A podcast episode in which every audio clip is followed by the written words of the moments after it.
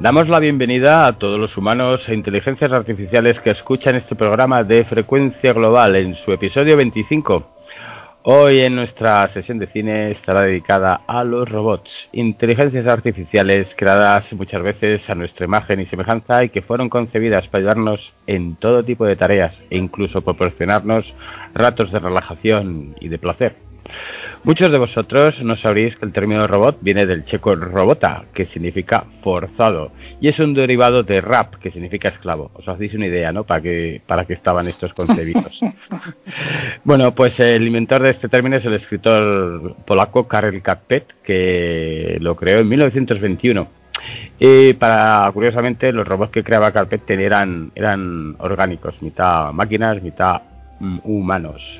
Bueno, pues sería en 1927 cuando el director alemán Fritz Lang dirigió la primera película de la historia donde apareció un robot, Metrópolis, una película que costó la friolera de 39 millones de dólares de nuestra época y además mantiene un, mensaje muy vigente en la actualidad, como comprobar ahí, ahí, ¿eh? como las tiro. Ah, bueno, desde entonces el cine no ha parado de contarnos historias sobre estas máquinas que tratan de parecerse a nosotros muchas veces superándonos en todo incluso en sentimientos. A quienes es imposible superar es a nuestro equipo de frecuencia global, siempre a vanguardia de los últimos estrenos en cine y televisión. ¿Eh, Rafa? bueno, eh, vamos a hacer una presentación diferente de nuestros miembros y para ellos, eh, para, para ello tenemos un concurso muy especial en el que demostrarán sus conocimientos en el género robótico.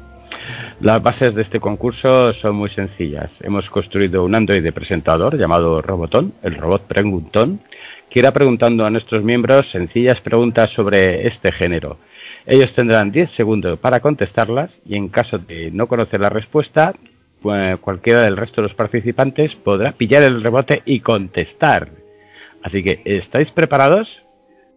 Qué interesante, ¿eh? qué interesante. Robotón. Estamos, eh, nuestros 140 oyentes acaban de bajar a 130. Venga, dale, dale. Bueno, bienvenido. Bienvenidos, humanos. Gracias por haberme creado. Habéis sido seleccionados para este concurso. La primera pregunta va dirigida a Lord Azot. Pregunta, en 1951 la humanidad recibió un ultimátum. ¿Cómo se llamaba el robot que estaba preparado para ejecutarlo? Eh, Hostia. Era Danicto. A mí me sale el vigilante. El en 10 segundos.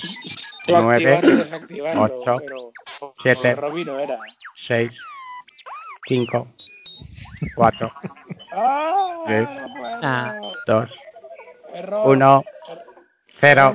Rebote, humano, rebote. Pero si Keanu Reeves, Keanu Reeves. Pero si ya lo ha dicho el nombre. No, yo he dicho Watu, pero no. Eso es, es, es, es, para Pablo, ignorante humano. Pablo, Watu ignorante. es el vigilante. ¿Qué lo ha dicho? ¿No es Clatu? No, pero yo he dicho Watu. No, La claro, respuesta sí. correcta ¿No? es Gord. Ah, coño, Hola. Gord. Ah. Ignorante de mierda. No, la- claro, Clatu Baradanito era el código para activarlo. Analfabeto. Ah, y luego era Era Clatu. Keanu Reeves. Que era, que era Keanu Reeves en, la- en el remake, que no estaba mal, ¿eh?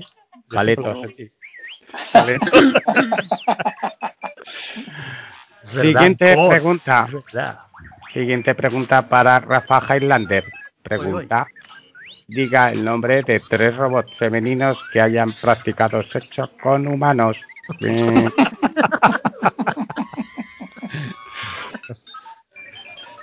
C3PO cuenta como femenino. Joder, pues, ¿dónde han practicado sexo? ¿En qué precuela, cabrón? no has visto la versión que he visto yo. el trauma de Anakin, ahí está el trauma de Anakin. Pues, pues, pues, pues, pues me pilla, porque no salgo de no, ¿no? El de Ulises 31. Sexo con humanos. He visto la de, la de 10, 9, 8, 7, 6. Nada, nada, autodestruido. Coño, el de, 4, el de Saturno, el de Saturno 3. 3, 2. No, pero eso no es femenino. La de Blade Ah, Runner. ah, verdad. Rebote. Sí, ¿verdad? Rebote. Bueno, pues yo ahí pondría evidentemente a Rachel, ¿no? Correcto, correcto. La- la Rachel nos vale. Y luego, la película favorita de Ryan, Her. Estaría bien, ¿no? Correcto. Y la de Ex Machina. Más correcto aún si cabe. Correcto. Punto para el humano Pablo. ¿Cómo se nota que es el más cochino? Ahí está. Ahí le has dado. Pregunta para el humano Pablo. Ahora es cuando yo la cago. Dale, dale. Diga el nombre de los fabricantes de los siguientes robots y androides. Robocop, Hostia, OCP, ¿no? ¿Sí o no? no, ¿No? ¿No es OCP? Es, es sí. No, CP. medio, medio correcto. Ah, ah, la- no, eh, sí, no, eso era en inglés. O C. Eh, joder. Sí. Nombre del humano propietario de OCP. Joder. Ya, tío, hace mucho que no la veo. Dick Eh, Jones. no. Dick Jones. Dick- ¿Eh? Es el actor, desgraciado. Dick Jones. Puta. ¿Qué, qué dices? Por si yo es que... Ter- Terminator. El presidente. Terminator. el presidente Terminator.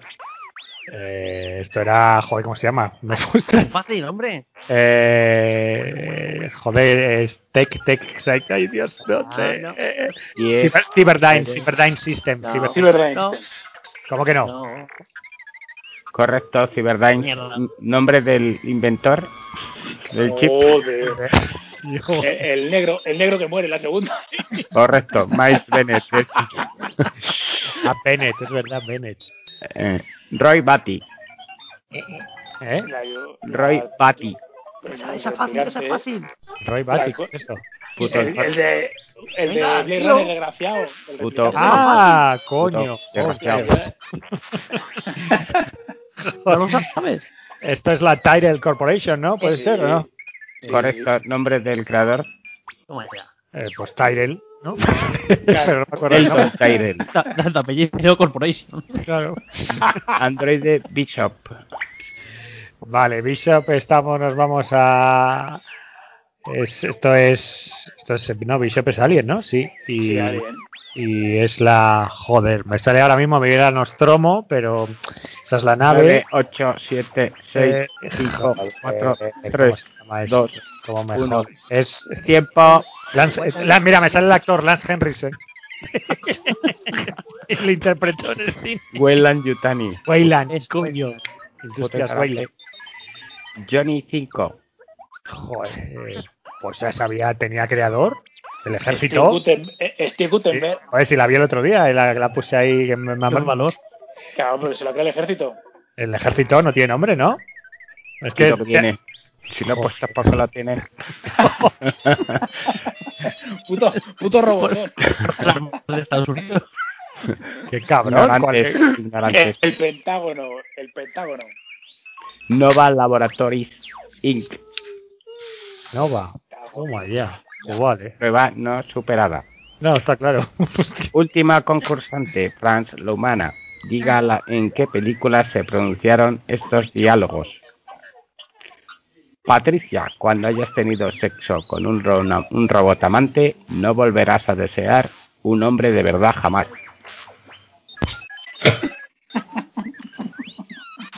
Repito. Patricia, cuando hayas tenido un robot amante, no volverás a de- desear un hombre de verdad jamás. Pip, pip, pip. Ni puta idea. Inteligencia artificial. Correcto. Segunda, aún no habéis comprendido a qué os enfrentáis. Un perfecto organismo. Su perfección solo está igualada por su hostilidad. Pip. Alien, ¿no? Correcto. Solo hay un camino hacia la paz, su extinción. Ni puta idea. De guerra. ¿Qué? Incorrecto. La era de Ultron. Bueno, Hostia. película de mierda. Por Ultron. Dicho por Ultron. Cuarta. Espero que la vida en la Tierra sea como recuerdas, Sam. Ay, qué bonita. Ay. Los anillos. Además, Robotón la ha pronunciado como, como es. Espero que la vida en la Tierra sea como recuerdas, Sam. Eres un poeta. Ni puta idea. Se duerme en las películas, lo sabía. Moon. Y lo dice Gertie. Eso lo digo yo, ¿eh? Lo dice Ryan, no lo dice el robot. El robot no, la- Somos dos personajes diferentes. Quinta. Vivo o muerto, tú vendrás conmigo. Oh, qué buena. Si no sabes esto, vete a hacer un podcast de calceta. Voy a buscarla. Dedícate a otra cosa. Está ambientada, ambientada en Detroit. Se me funden los circuitos de vergüenza.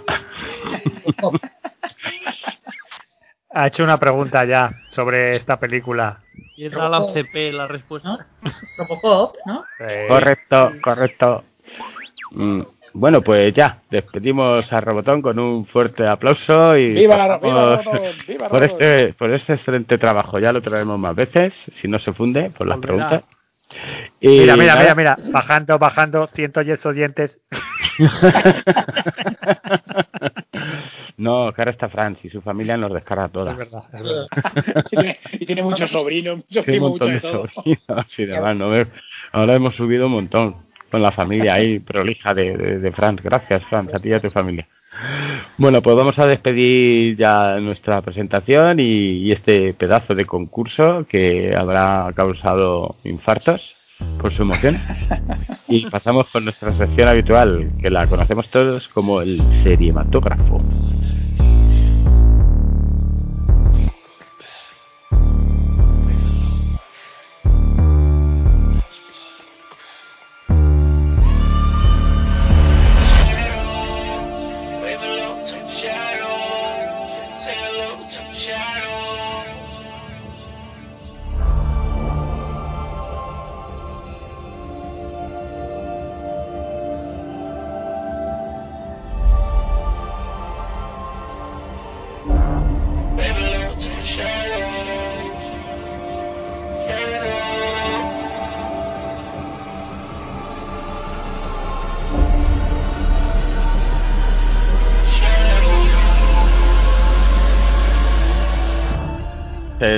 Cinematógrafo. Vamos a repasar pues a, este a esta serie que a tantos nos nos vino arriba y que tanto prometía de Lovecraft y al final parece que se le ha ido un poco la pinza. Llevamos cinco episodios de Lovecraft Country y a Lovecraft no le vemos por ningún lado, ¿no?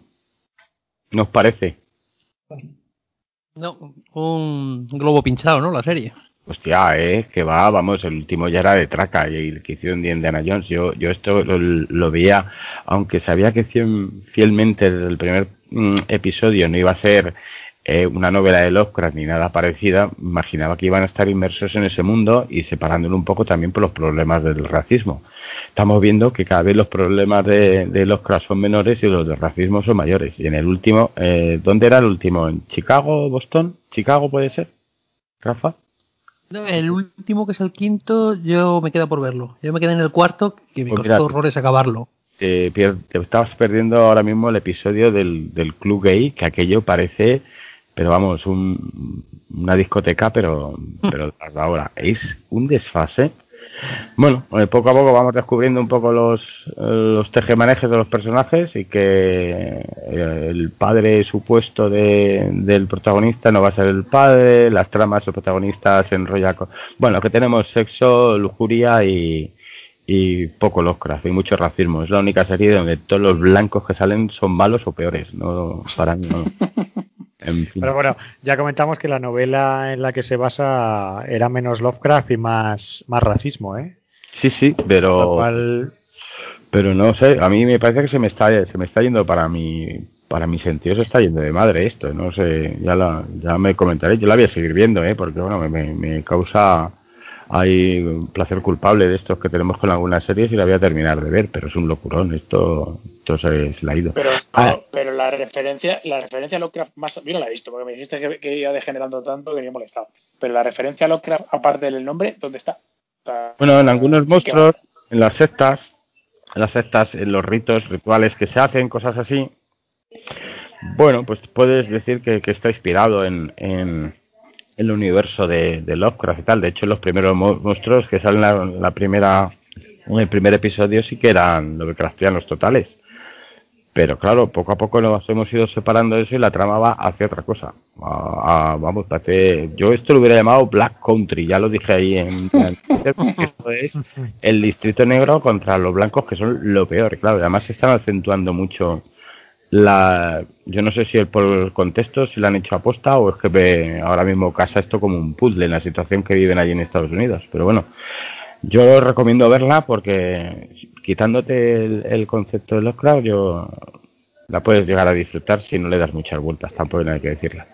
Eh, yo la que sí que estoy disfrutando, imagino que vosotros también, es The Voice, que llevamos ya cinco episodios y cada cual me parece mejor Sí, que la anterior. Yo, yo, yo ahora me voy, ¿eh? Podéis spoilear, venga. Venga. Pero qué, qué blando eres, qué blando eres, coño.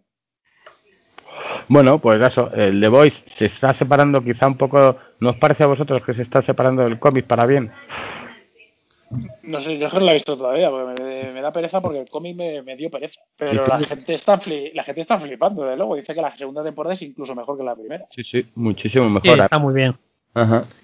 Además, Además- este, sí, Sí, que, que Juan Lander, que está patriota, está cobrando mucho protagonismo y, y creo que ya lo comentamos, que es un, es un cabronazo que... es que mola porque tiene ese rollo del, del- de la bujía en la cabeza suelta que en un momento le va a hacer crack y la va a montar. De hecho, en este último episodio hay una imagen donde monta un pollo de la hostia y luego resulta ser otra cosa, pero no te extraña, ¿no? ¿Ves eso y dices, No, no, no. No, no te extraña para nada, porque es que está a un clic de, de perder el, el tema. Luego el personaje este que era, ¿cómo se llama la chicana, la racista que antes en el cómic es un tipo? Mm, Storm, Stormfront, Stormfront. ¿no? Stormfront. Sí. Stormfront. Bueno, esa tiene unos diálogos para enmarcarlos. Tiene, sí, tiene un diálogo porque en este último capítulo, en el quinto, están rodando la película, que es un homenaje a Snyder total, si os fijáis, con la luz. ¿Y con los- ¿Te fijas la coña que hacen con la reescritura de Josh? O algo así dice.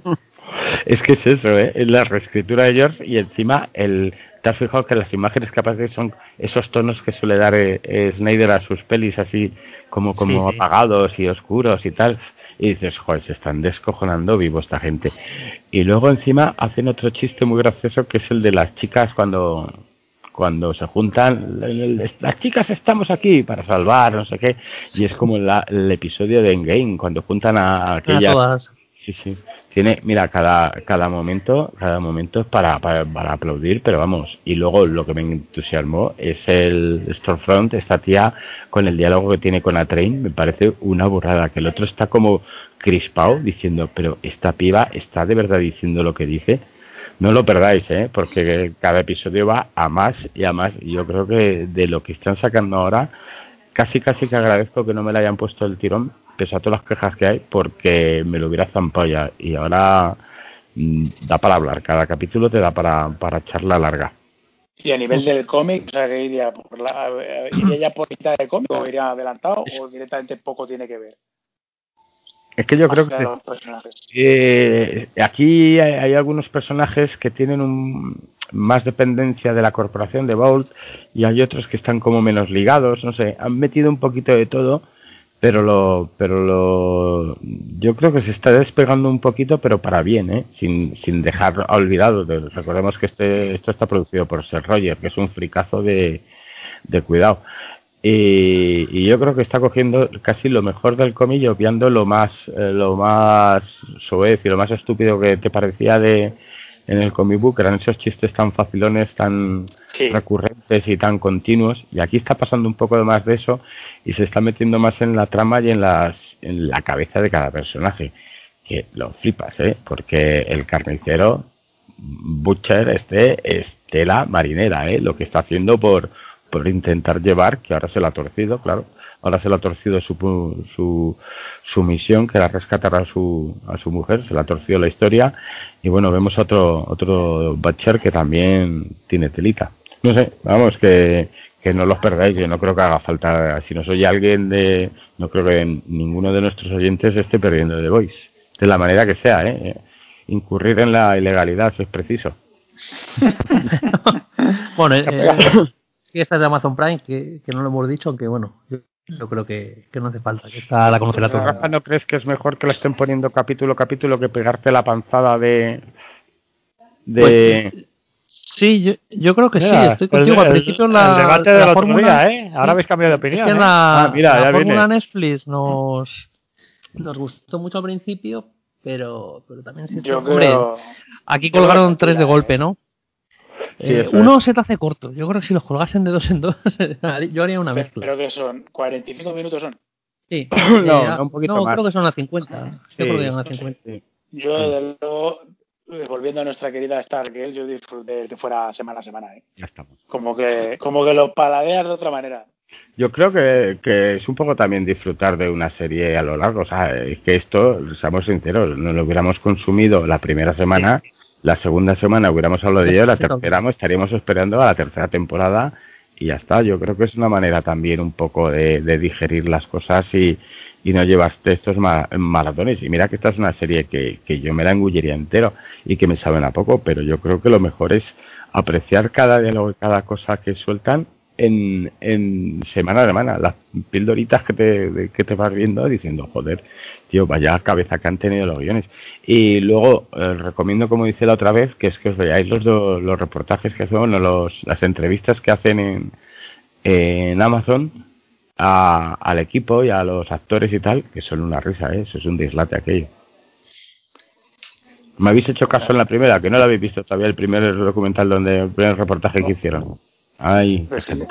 periódico Pero del- no estoy en la están serie. a, periódico a del 30 y desierto. tantos minutos cada uno. Sí, está muy bien, ¿eh? está muy bien. Te enteras de cosas, te descojonas porque es un descojone. Eh, mm, vamos, mm, cero de, de contención porque van a soltar una burrada. La primera, la presentadora, ¿eh? Pero vamos. Bueno, pues vamos a pasar ahora a otra que nos está pegando en toda la boca, que es mm, Rise by Wolves, que llevamos cinco episodios ya y telita, ¿eh? Los cinco episodios. Ahí lo dejo. Darle vosotros. Pues eso yo creo que nos está pasando un poco como nos pasó con, con Gangs of London, ¿no? Que empezamos muy, muy, muy, muy arriba y de repente hay un momento dado y dices, hostia, ¿qué es esto que me estás contando? Y aquí yo creo que por ahora el punto de inflexión es el que yo me he quedado es el, el episodio 3, que aparte de que se vaya Ridley Scott y se note que menos pasta, es que yo creo que la, la serie era un poco un vuelco, ¿no? O sea, Sí. pasa un poco de ser lo que te están contando los dos primeros a convertirse en una especie de Mad Max cutre. Sí, ¿tú, Fran, la, la has visto esta? Yo he visto los dos primeros, yo todavía estoy de subidón. Vale, estás en lo mejor. Yo estoy ya. igual que Bueno. Fran, estoy ahí en, al borde del Pues- precipicio. ¿Y os, gusta, ¿Os han gustado los dos primeros? ¿Os parece original y eso? Mucho, mucho. Me ha encantado todo. O sea, me ha gustado mucho la- la- el formato, la, la idea también buenísima, ¿sabes? El, el momento androide este en el que interactúan entre ellos, madre, padre, los, los niños, ¿sabes? No, no sé, me ha parecido una idea súper original. Sí, Y alguien que sea más que tiene crítico, también. Alguien que sea más crítico que Fran, que a Fran le gusta siempre todo. alguien que sea más crítico. Tú, Rafa, a ti- Hombre, es que de los dos primeros episodios yo estoy un poco en, en el subidón. Sí que me gusta. Y lo que se iba a comentar también el diseño que tienen tanto los androides como los. No sé cómo los llaman, los, los religiosos estos con esos trajes que parecen. Hostia, sí, me Traicos trajes. Es Sí, que no me sí. extraña que se haya destruido el mundo, ¿eh? Con esos trajes, vamos, mucho ha durado. Sí. Hostia, tío, que van de blanco, no me jodas, y sale el vikingo Bueno, este que. Y con casacas, y, pero eso- estas eso es- no. Es, Es muy, es muy- De, de- de los dos primeros capítulos. El Ragnar Lothbrok que hace de él siempre y es que es muy malo el tío, ¿eh? Pero muy Es malo. muy malo, es muy malo, ¿eh? Además es que siempre pone la misma careta, el carita de, de sí, loco. le da cara de loco siempre, Sí, siempre. eh, responde con una sonrisa así y tal. O sea, lo mismo. Este podía ser Ragnar o podía ser el tío que interpreta aquí, que no sé ni me importa cómo se llama. Eh, es que es igual. Y pero es que luego, yo es que lo que voy contra de esto es que voy contra el absurdo, que lo hablaba el otro día con Lorazov. Es decir, en el primer episodio, en el, bueno, el segundo es la aparición de estos de estos eh, eclesiásticos, estos religiosos, ¿no? En el segundo es Bueno, el primero ya aparecen, el segundo ya es, cuando lo ves. Bueno, pues llegan al planeta este donde están los, los niños y este padre y esta madre androide y desde lo primero que dicen, mira, eh, la nave está en las últimas porque ahí pasamos más hambre, pero vamos, nos comemos los, mocos con longanizas ya, del hambre que pasan. Pero claro, el robot este madre, que resulta ser un necromancer, que es un arma secreta, bueno, un arma secreta no, es un arma de, de exterminación masiva, aquello es una burrada de arma. Pone los brazos, vuela para allá y cuando te ves las imágenes de, la nave, tú ves que allí están de puta madre. Allí no verás a nadie con, con, cara de pasar hambre, ni siquiera sucio, ni mal vestido, ni con harapos. No es una nave que esté pasando sus últimos momentos, es una nave normal y corriente. Y ahora, como el robot este tiene los poderes de sus santos cojones, que los usa cuando quiere, lo mismo te derrite una pared con cuando se ha convertido en robot, eso lo veréis más adelante, tomar spoiler, que cuando no. pues ya empezamos. Ah, que, me la estoy guardando, Raya, me la estoy guardando porque yo ah, ya comenté que el último director es el hijo del señor Scott, con lo cual habrá, creo yo que la serie, la serie se cerrará bien. Tener fe. Joder, tío.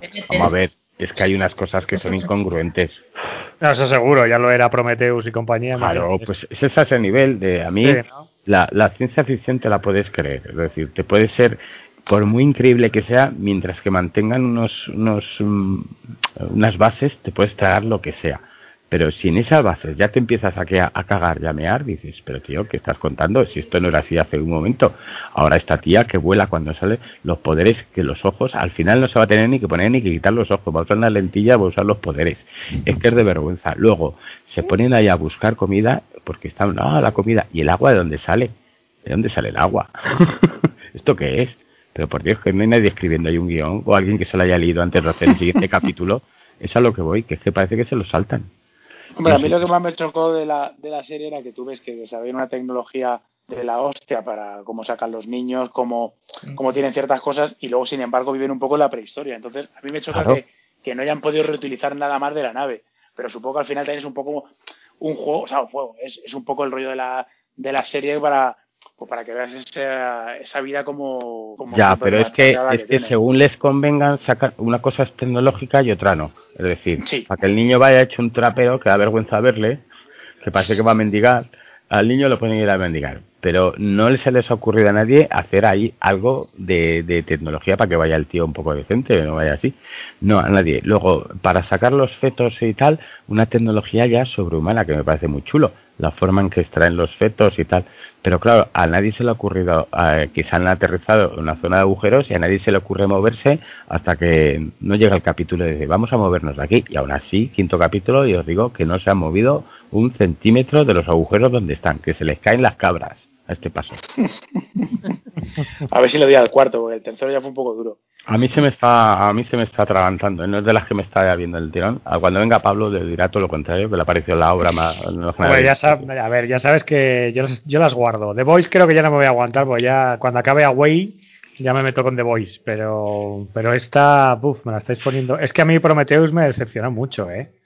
No sé. Joder, pues está, esta es eso, o sea, es, es como Prometheus, pero alargado. sí, sí, muy Tú ves Prometheus los cinco primeros minutos con esa producción, esa, esa fotografía que tiene y lo que parece tan interesante que va a hacer el ingeniero que se toma algo, que se desmantela el ADN, que se mezcla con el agua para crear vida y tal, dices, hostia, esto va a ser la polla. Pero no, luego son unos gilipollas que van en una nave y se ponen a jugar con una cobra alienígena. O sea, a ese nivel. Ese es el biólogo.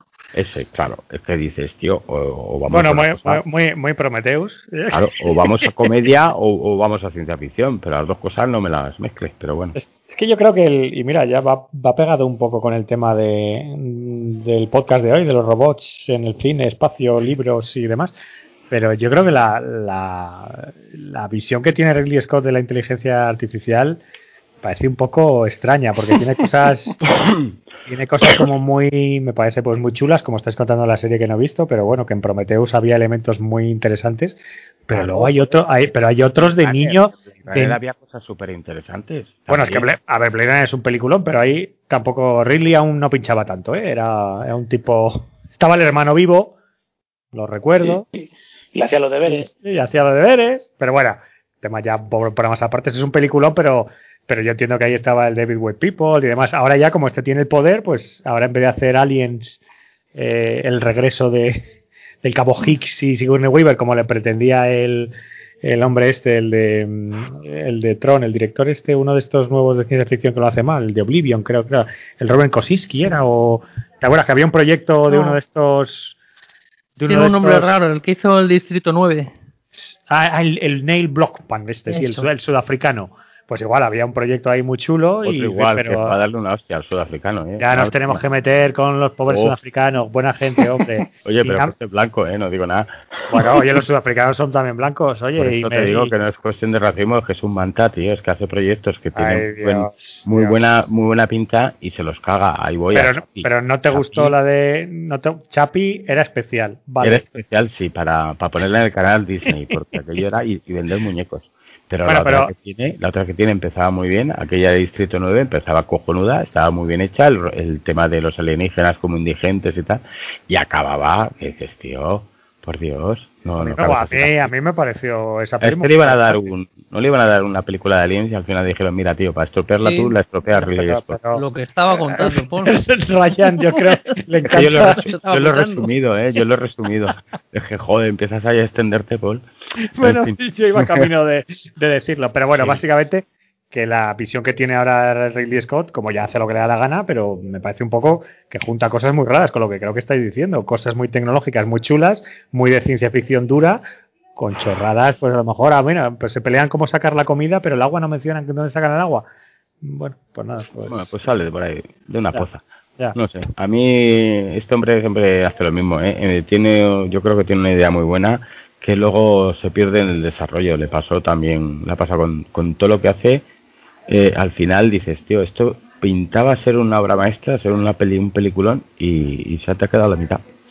En fin, En fin. bueno, pues eh, La, la acaba- la acabaremos. A ver. Sí, sí, a mí me está, me está costando, ¿eh? me está costando aguantarla, no es de las que ya estoy ahí deseando que esté el siguiente capítulo, no, me da un poquito igual. Bueno, y una que, que, que querías comentar, Paul, porque estás totalmente excitado con ella, Cobra Kai. Hombre, gracias por, por volver a, a revisar Cobra Kai conmigo. Le estás quitando una película de comentar a Rafa, ¿verdad? Que no pasa nada. Joder, qué cabrón, qué cabrón. Ra- Rafa, sabes que es culpa del moderador, yo no tengo la culpa. Nada, simplemente decir que gracias, ya lo comenté en mis noticias hace un par de semanas, que de hecho no sé si están online ya, ahora que lo pienso con el Tenet que hemos hecho, pero eh, pero bueno, que me parece que ahora mismo, la, yo creo que lo habréis notado, la, la gente ha descubierto Cobra Kai. Ahora Sí, es parece un poco que... sorprendente, ¿eh? Sí. Hombre, a ver, estaba Se en un nota, sitio... se nota que no nos escuchan, porque la descubrimos hace tiempo nosotros. Eh, Claro, pero si son dos temporadas estrenadas hace tiempo ya, precisamente, en, en- pero en YouTube. Yo entiendo que no era ni el sitio adecuado, no, no Sí. se doblaron, que yo os lo dije, acordaros. Eso es cierto, Bueno, sí, era eh. Y, pero aparte de eso, la gente no piensa que en YouTube puede ver una serie, ¿sabes? Eh, Estaba Joder, claro. Pero se, pero se le dio cierto, o sea, nos digo nosotros, quiero decir que se, se veía en eh, comentando en sitios de series y por internet y aparte como me lo hice yo, yo no me suscribí a YouTube, sino me pillé el gratuito de un mes y me lo vi ahí del tirón. Porque Sí, la sí, sí. es que se ve muy Son bien, rapiditos. de 20-25 minutos. Claro. Pues, Y pero que me, además son de los que te piden otro, que ves uno y dices, Sí, voy a ver otro, voy a ver otro. Sí. Ah.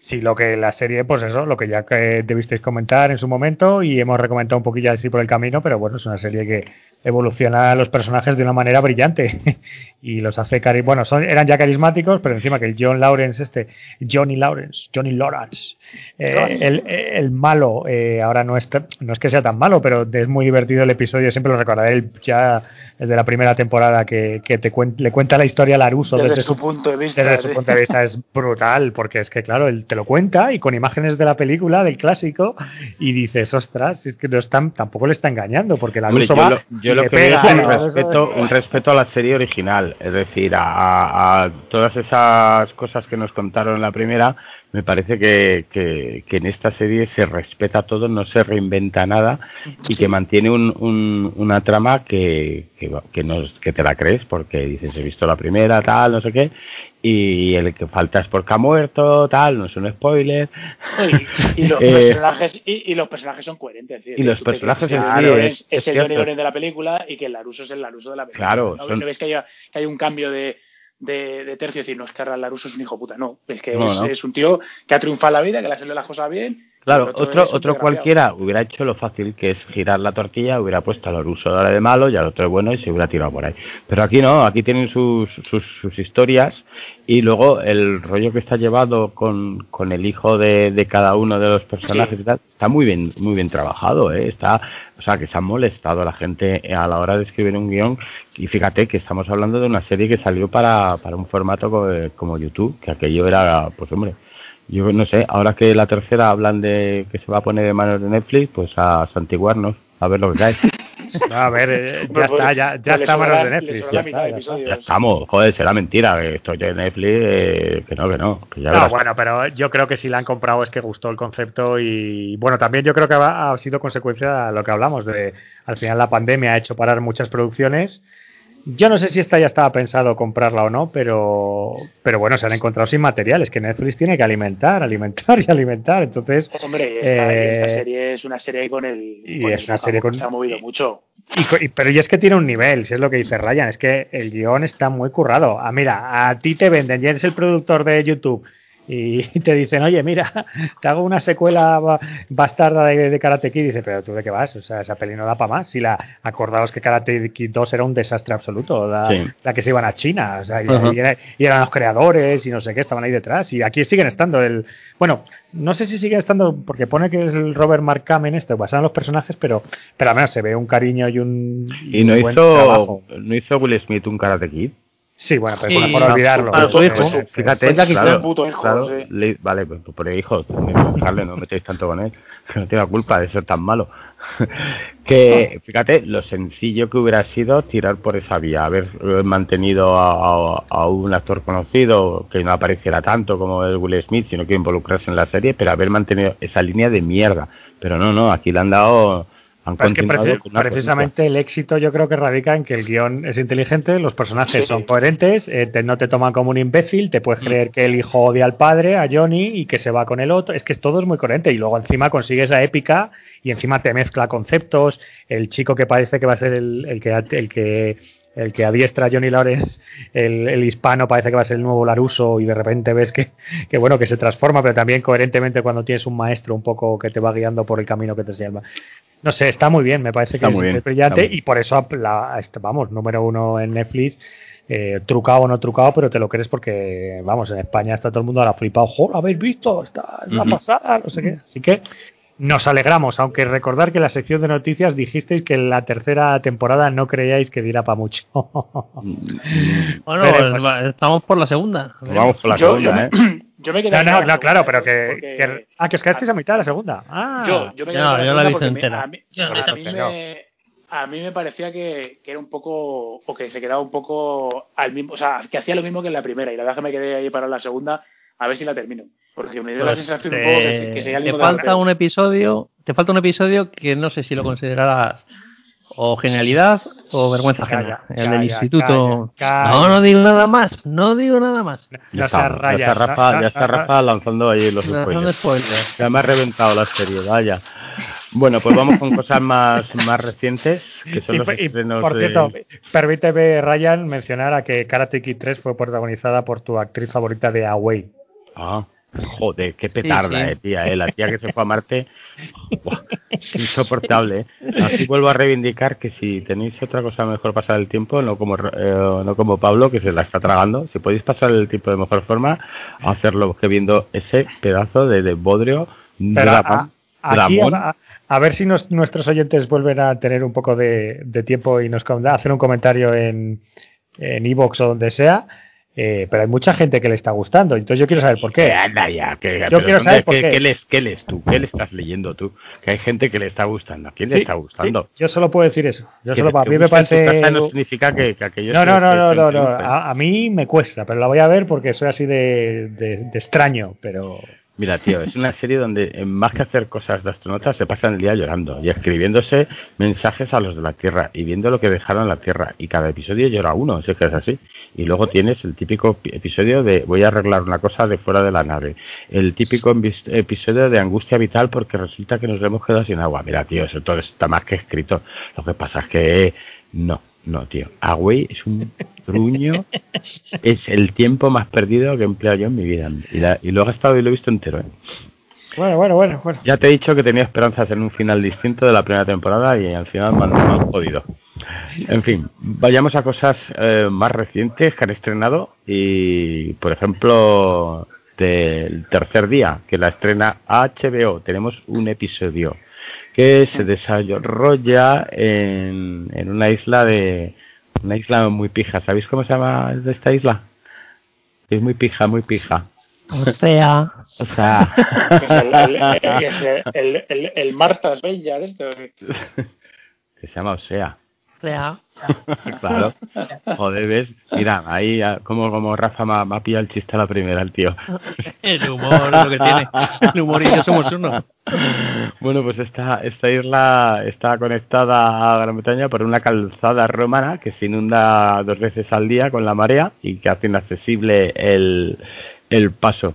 Así como curiosidad, esta isla existe, fue comprada en 1903 por un cervecero conocido como Nicholas Charrington, Cervecerías Charrington, la mejor cerveza, eh, y fundó en ella un lugar para tratar el, alcoholismo. Entonces era un sitio donde iba la gente a refugiarse, a retirarse de ponerse chuzo y merluzo. En el año 2004 fue comprada por un productor musical que se llama Nigel Frida, que también lo usó como centro de laporización y allí, por ejemplo, trató a Amy Whitehouse y en el 2010 fue cerrada. Ahí lo dejo. No, no tuvo éxito, creo.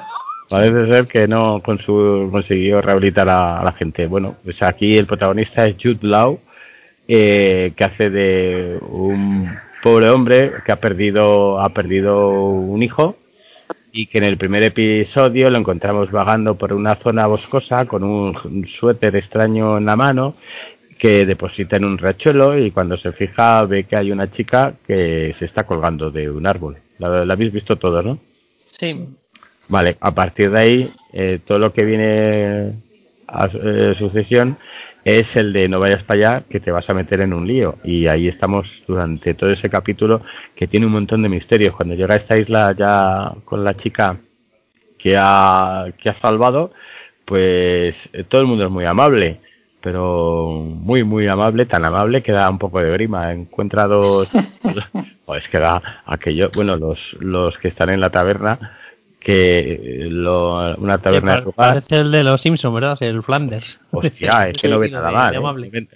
todo lo ve, va, que no es preocupante, no, no pasa, oye, que hay un tío con una escopeta, nah, pero, Ah, no pasa nada. ah, eso es un tío, es muy, muy majo el hombre y tal, pero no, que va con una escopeta cargada, no, no pasa nada, oye, ¿tú crees que la chica esta está bien? Porque la veo fatal, no, si son los nervios, ah, no te pongas, bueno, le están quitando importancia a todo, este tío, Jude Law, tiene un problema con una especie de, a pesar de parecer un tío recto y bastante seguro de, no de sí mismo, sino de lo que quiere hacer, eh, quiere montar un, un vivario, Vivero. Vivero, Vivero. vivero. un vivero.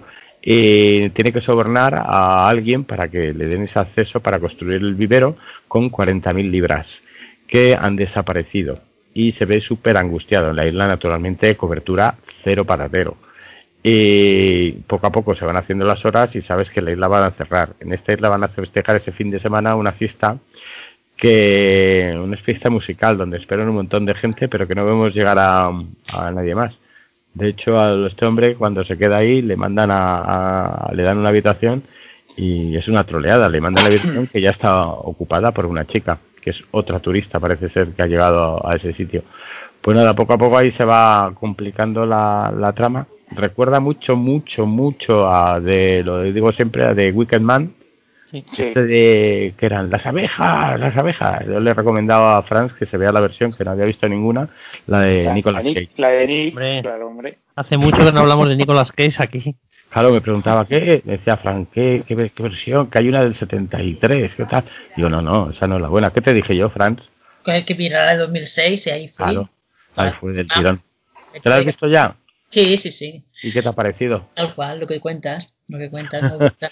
Pero la, la, y la peli, no, la peli no, ¿no? ¿Cómo la peli no? Sí, la peli sí, lo que me recordaba un poco Midsommar también. Sí, es ese rollo, ¿ves? Ese, Este sexo, la has clavado. Es Midsommar también mucho. pero no muy bien, muy recomendable.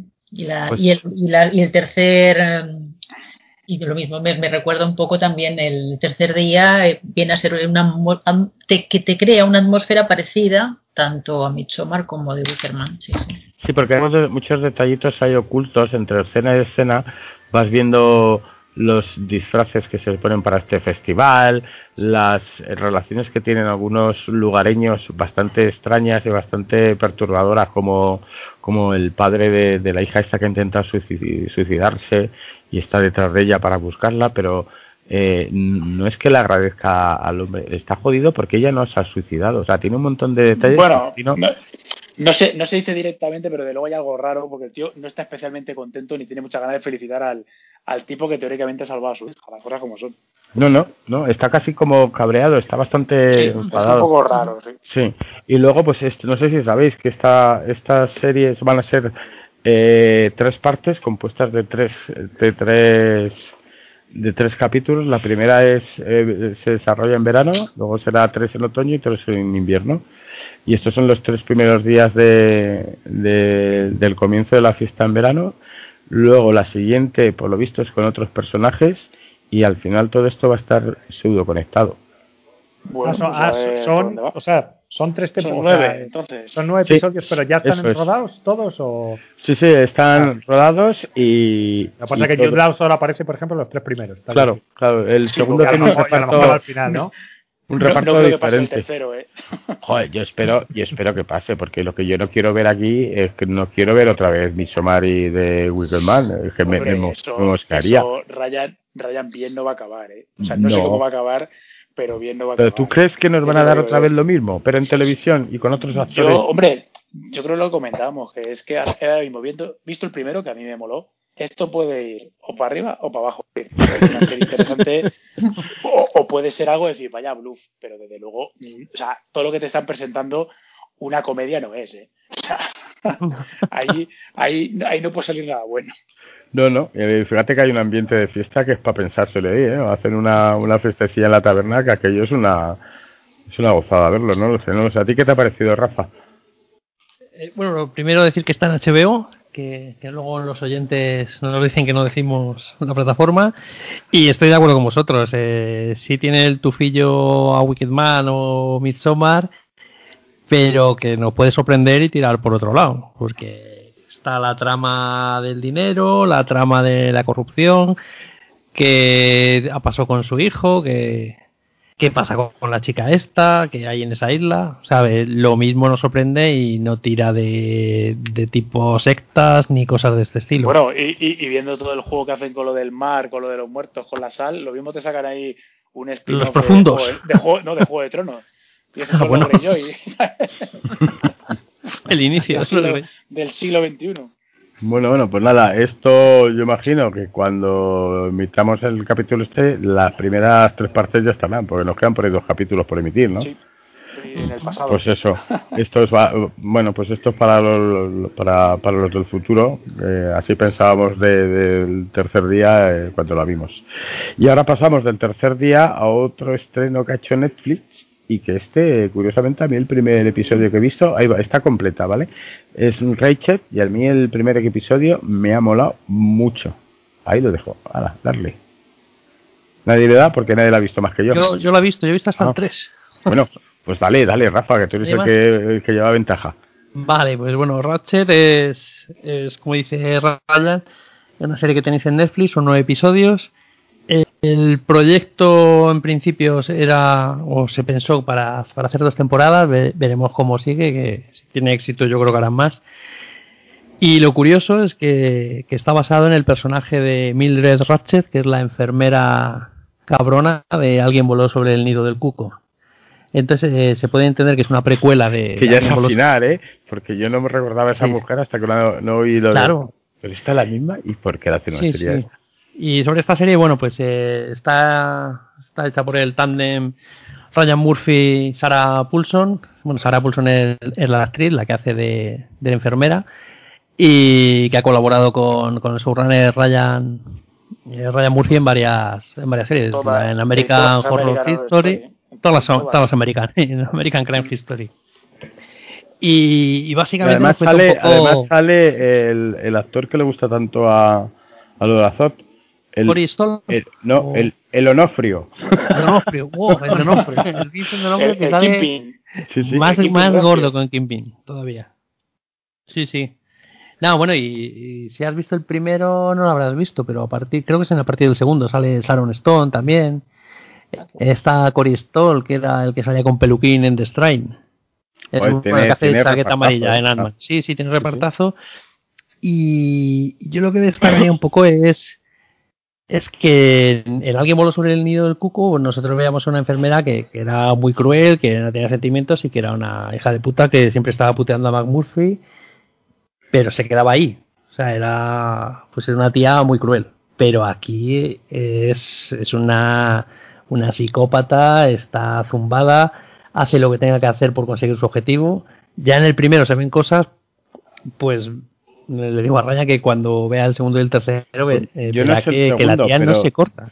Yo viendo el primero, lo que destacaría sobre todo, sobre todo, a a pesar de los psicópatas, lo malo y los retorcidos que son los personajes, es el aspecto que tiene de película de Alfred Hitchcock con esa melodía continua La de violines, piano, ahí. acompañando durante todo el minuto de la de los capítulos. ¿Eso luego continúa? ¿Ese Sí, rollo? sí, es, es así continuamente. Pues y me luego, perfecto, ¿eh? yo creo Me que en el primero. le da la atmósfera. Sí, sí, le da. Además, eso está. Me parece que se sitúa en 1947 o por ahí. Sí. Y le da ese rollo de, de película antigua. También tiene. eh, yo creo que en el primero lo habrás visto. Que hay algunos planos que divide la pantalla en dos para ver. Eh, el punto- sí, sí. A lo mejor si hay una conversación entre dos personas, Sí. pues te pone el primer plano de los dos. Mira, lo voy a explicar para que el ignorante del Lorazot lo, lo entienda. Mira, Lorazot, para que esto, para que esto te llame, que seguro que si lo ves te va a llamar. Aparte de la estética que tiene, que está muy cuidada, con esos colorines y tal que recuerdan un poco a las películas de los años 50, las primeras de eh, con el Temascope y tal. Recuerda ese rollo, que la atmósfera es como cuando, ¿te acuerdas en Psicosis que no paraba la puta música cuando va la tía conduciendo, Sí, cuando sí, esconde el va Va dinero? como persiguiendo a la personaje, Sí, ¿verdad? va persiguiéndolo totalmente. Y me parece un elemento tan novedoso de ver esto en una serie. Yo no lo había visto. a ver, eh, el cargar las. Netflix. Sí, esto en Netflix. El cargar las tintas de tal manera en la música, en, en apoyarse tanto en la música a la hora de las escenas de misterio, las escenas de, de bueno, eh, supuesto sexo que hay, que pues, es un despojo en esa escena, eh, el- los Y, y asesinatos. continúa, ¿eh? Continúa. Sí. Dijo que esa Joder. escena tiene, segunda parte. Joder, pues estoy deseando ver los segundos porque la primera me pareció un locurón. Dice, pero tío, ¿de verdad estás proponiendo el sexo a este así? ¿O estás haciendo un juego de rol con él? ¿O, o qué haces? Bueno, aparte de los personajes que están todos muy bien, sí que es cierto que como tú dices, Rafa, están súper retorcidos porque esta mujer es mala, no, es lo siguiente. El, el criminal este que, que ha- que hace tal debacle a los dos minutos de empezar la, la serie, también. Pero como yo creo que te, te, te empuja sobre todo es la música a continuar cada escena y cada momento.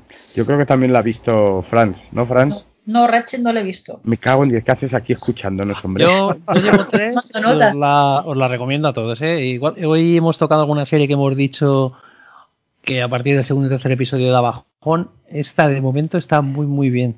Y te engancha, ¿eh? Quieres saber más de, de esta tía y qué quiere hacer y, y cómo lo va a hacer. Hombre, Mira, yo no la he siendo visto, posible pero, que esto pero- fuera una serie de American Horror Story, que podría ser, es, yo creo que es más tomada en serio que la American Horror Story, que se les iba la eh, pinza. Claro, aparte de que este hombre, a mí Ryan Murphy, yo no la he visto la serie, pero yo todo lo que he visto de Ryan Murphy te podrá gustar más o menos, pero eso tiene, tiene un acabado siempre Sí, sí. que es impresionante. O sea, el pavo tiene un gusto, una elegancia y luego esta piba, la Sarah Paulson, es una actriz como la copa de un vino. O sea, Pues es esto muy es buena un- un rollo entre vértigo, psicosis, todas esas películas de Hitchcock con ese ambiente y ese y ese continua tensión que te proporciona el, el estar escuchando continuamente. Y además no, la banda sonora no, no te creas que está ahí bajita, no, no, está acompañando y marcando cada, cada momento de cada escena. O sea, hasta de cuando llaman a una puerta, aquello es una tensión total.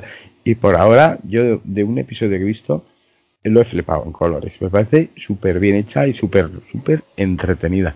Y divertida de ver además. Luego también la iluminación, que yo creo que en el, en el primero yo creo que ya aparece. Cuando va, va la enfermera por el pasillo, que además pasillos enormes, que, Sí, que sí, unos pasillos que se alargan. un poco a Kubrick. y cómo, cómo cambia el tono de color según van pasando cosas hasta Sí. acabar en Sí. totalmente verde, que dices.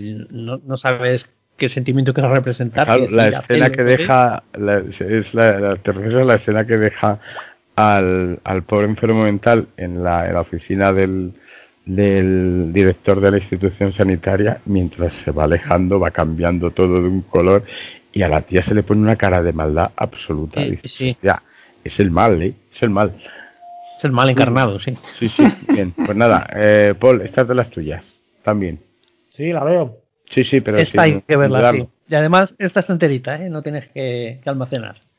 Estas de las las puedes ver enteras de un tirón. Joder, lo que Así pasa que- es que a mí últimamente Ryan Murphy, eh, es que American Horror me acabó aburriendo y cansando y tanto que, uf, no sé, no es sé si que me yo creo verla, que eh, eh, ganas. Horror History eh, fue víctima de su propio horror, porque es que era, era mm, quizá intentar rezar el rizo sin poderlo. O sea, a mí la primera me pareció curiosa, la segunda me pareció muy loca, muy divertida, y a partir de la tercera temporada le falta el toque de originalidad y empieza a repetirse a sí misma, con números musicales, con personajes que ya son hiper recurrentes, que hacen lo mismo en diferentes papeles. Eh, mira, la de Lady, de Lady Gaga, aquello era ya el despelote, aquello, y la última que vi, es insoportable. Sí, insoportable. Y la de la catástrofe esta nuclear, de la guerra nuclear, aquello es un disloque que dices, ¿esto qué es, tío?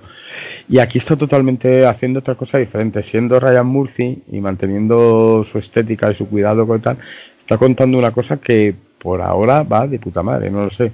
Como esto lo hablamos en el pasado, cuando vean este episodio igual no estamos dando un resbalón y está diciendo, vaya para... Yo, yo creo que, que con, con lo que has dicho de que recuerda a Hitchcock, lo, lo has clavado. Es, es que además parece, la parece una película de Hitchcock. Sí, sí. A mí me llamó muchísimo, digo que lo que más me llama la atención es el, el tema de cómo está tratada la música sobre es algo que se tenía ya olvidado, no, vamos, este, este tenía en el olvido, porque normalmente las las series de televisión mm, poco usan una, una, una melodía continua durante todas, yo creo que ninguna, y ya solo está para fomentar, o ponerte una canción ochentera, setentera para determinado momento, si está bailando el protagonista con él o está recordando algo, un poco tiran de- del baúl de los recuerdos las- de los hits y lo meten ahí y poco más. Eh, y aquí están haciendo una banda sonora que es banda sonora hecha especialmente para apoyar la serie. No, no es tanto, a pesar de que también cogen una canción que te puede sonar.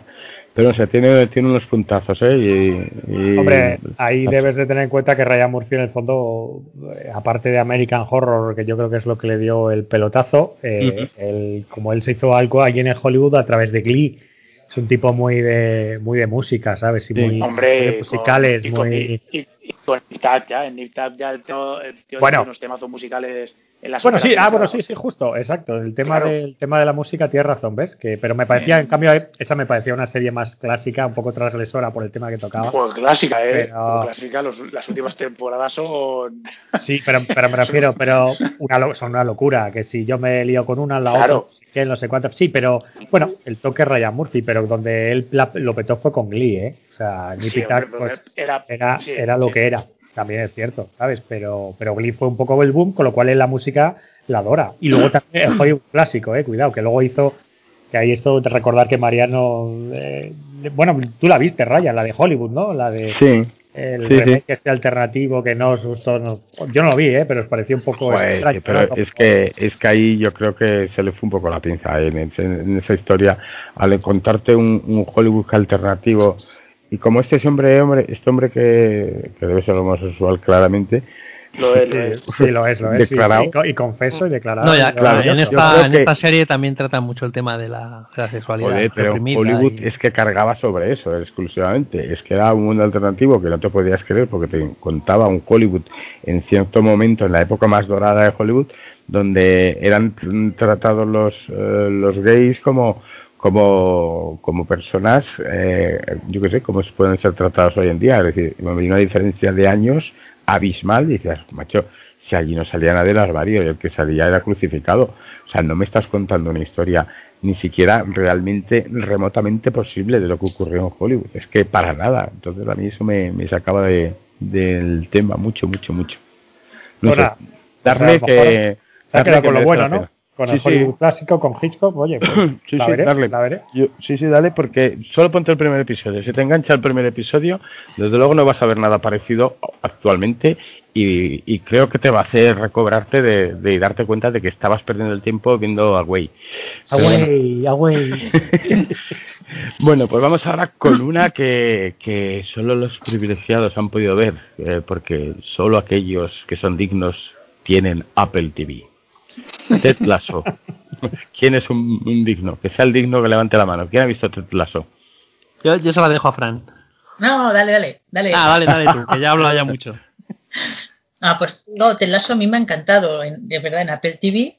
Y es una serie súper fresca, que tiene tintes de comedia, tintes también de un poco no dramáticos, pero que, que te engancha porque va de un entrenador americano que lo contratan en un club de la Premier League de, de Reino Unido y la intención de la, de la nueva dueña del club, eh, que es, eh, es Rebecca Welton, es eh, que como el tío no sabe mucho de fútbol, pues a ver si puede arruinar el club y así le da a Alex, que es el que, el que le ha cedido el club.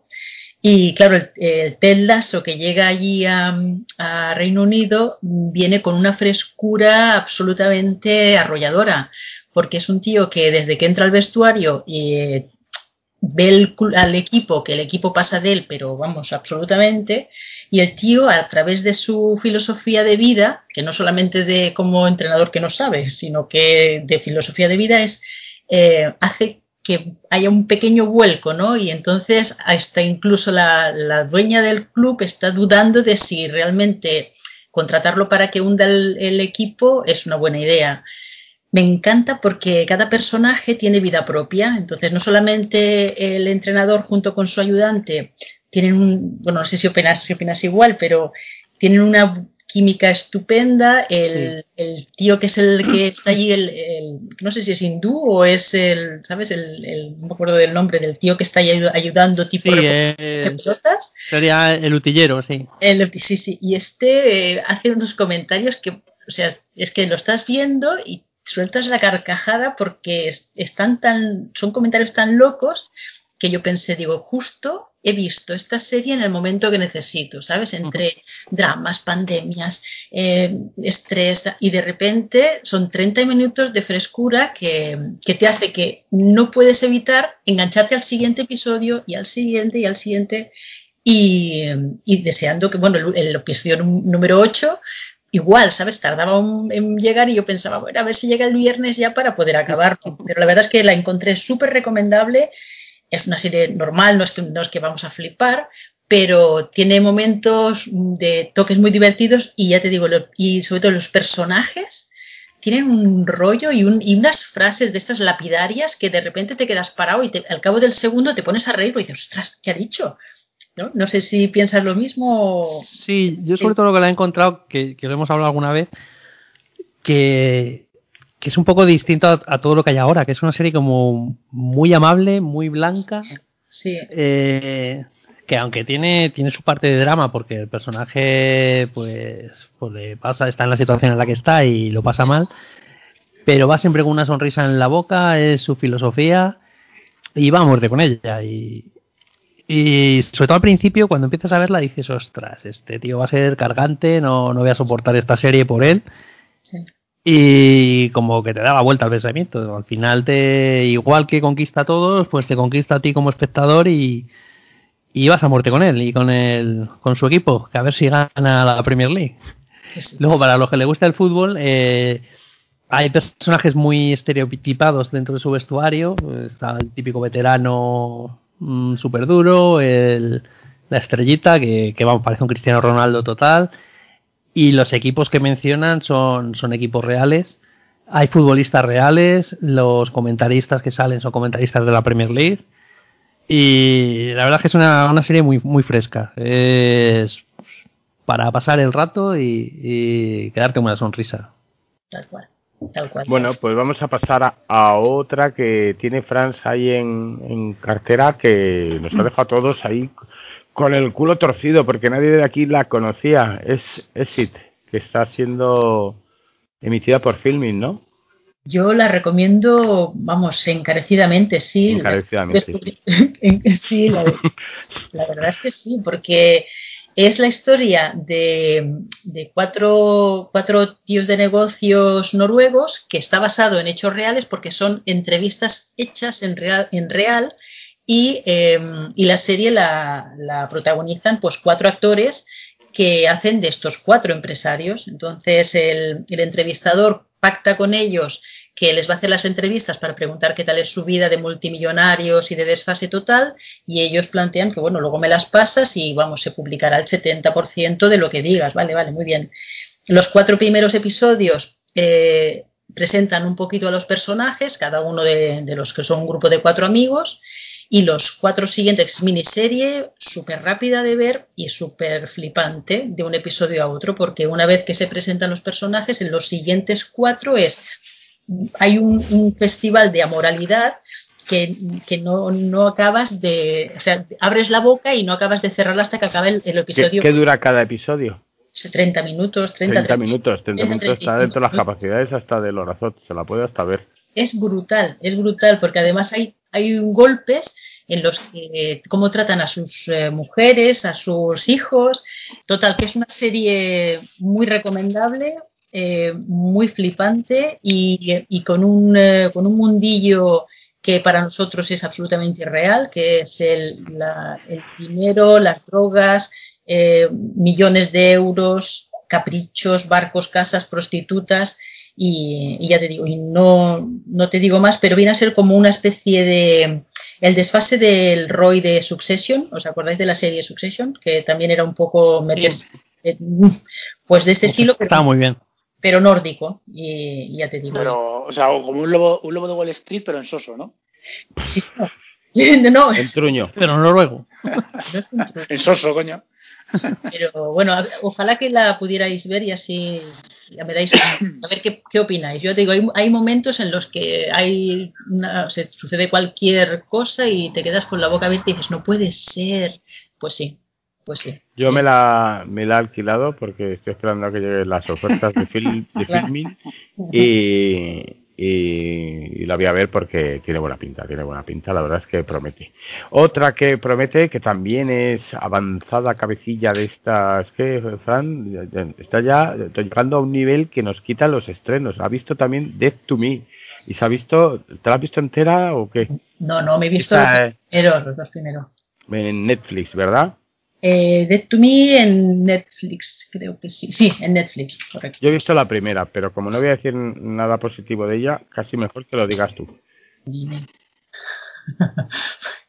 Hombre, aquí por encima ahí, contando un poco para ver si para abrir boca a la gente dice, ah, pues me interesa me tal. Que pinta bien, también es una serie cortita y, y aparece bueno, una historia de, de una, una, señora que acaba de quedarse viuda porque su marido pues ha tenido un accidente y el coche ha huido. Y entonces, claro, empieza, tiene un trato con, se va con, a tomar algo en un grupo de estos de, de ayuda y allí conoce a otra chica que también ha perdido supuestamente a, a su prometido. Uh -huh. Entonces se hacen amigas y, bueno, eh, está muy interesante porque de, no, de ser no conocidas empiezan a compartir las, eh, las madrugadas, en las, en las madrugadas en las que no pueden dormir, que es cuando ya vienen todos los fantasmas y los recuerdos y entonces bueno, eh, se inicia una relación muy interesante porque entre ellas se hablan por la noche a las 12, a las 12 y media, a la una. Bueno, y la relación continúa. Esta chica que, que es la que ha perdido el marido está muy bien posicionada, es, eh, vende, vende, inmobiliario, o sea, vende pisos, casas, y la otra pues trabaja en un, en un geriátrico. Y bueno, la relación parece, parece una serie que tú dices, ay, esto a ver qué va a pasar. Y bueno, y se va liando la troca y no todo es como parece, no todo es como os parece. Entonces, bueno, eh, a mí el primer episodio, tal y como acaba, me quedé así, digo, ostras, no puede ser. No me digas, no me digas que te gastes así, porque si no... Me, engan me, engancho, no, no, no puede ser de interesante. Enseguida uh -huh. me enganché al segundo y el segundo episodio ya, a mí, a mí sí que me dio el punto de esto promete. Ajá. Bueno, pues ahí la dejamos. ¿Cuántos episodios es, de, es esta de Death to Me? 10, 10, creo que son 10. 10 episodios. Bueno, son pero pocos. que son 30 minutillos, o sea que también se ve Estos rápido. 30 y minutos te los quitas de cualquier cosa. Yo la he visto, yo la he visto muy interesante. Que promete. Vale, y luego una muy rápida, muy rápida, que es un documental que está en Netflix, eh, que recomendó también Franz, que me dijo, esto te lo tienes que ver porque no vas a estar todo el mundo, todo- toda tu vida viendo fantasías, ve realidades. Y este documental, así me lo dijo, dice, baja ya a la tierra y entérate de lo que ocurre. Y este documental se llama El último eje del Challenge. El Challenge es el transbordador espacial que eh, llevaba una tripulación de siete miembros y fue, los siete miembros fueron esparcidos por el, por el espacio precisamente no. Y bueno, eh, vemos en este documental que la NASA tiene un lado bastante oscuro y por, por tapar y, que quizás las prisas por eh, eh, llevar un, un itinerario de viaje porque esta gente se vino arriba y prometía para el 1987 que allí vamos a estar viajando al espacio el que quisiera sí o sí en esta especie de jet privado que se habían montado. Pues parece que, que eso dio algunos problemillas y algunos se callaron y continuaron con el con, estos lanzamientos. Hasta ocurrió pues esta terrible tragedia que se llevó por delante a siete personas que confiaban en la NASA. Son cuatro capítulos creo que son. Y, y la verdad es que bueno muchos llenos de imágenes actuales de, de bueno actuales del momento. Y ver y es una tragedia que la comparan con el asesinato de Kennedy en su momento. Yo no lo sé porque no había nacido entonces ni el de Kennedy ni en este tampoco. Y bueno que os que os, eh, os impelo a, a- a verla porque merece la pena ¿eh? es muy muy curioso el, la tecnología que se empleaba en ese momento eh, cómo estaba visto la carrera espacial que ya había tenido digamos su declive cómo volvía a estar en alza y cómo vendieron a los Estados Unidos este nuevo este nuevo invento del transbordador eh, a todos los niveles. Eh, yo que sé, vamos, hicieron una- un, un dominio del marketing absoluto. La gente estaba ilusionada, ¿no? Lo siguiente, aquello era una fiesta. Verla porque merece la pena, ¿eh? Se llama El último viaje del Challengers. Y aunque sabáis el, sepáis el final, no dejéis de verla. Bueno, y con esto hemos dado un repaso al cinematógrafo, que no es poco lo que os hemos contado por aquí. Y ahora nos toca pues la clásica sección que todos esperáis, esa que canto yo candilejas y que se llama El cinematógrafo.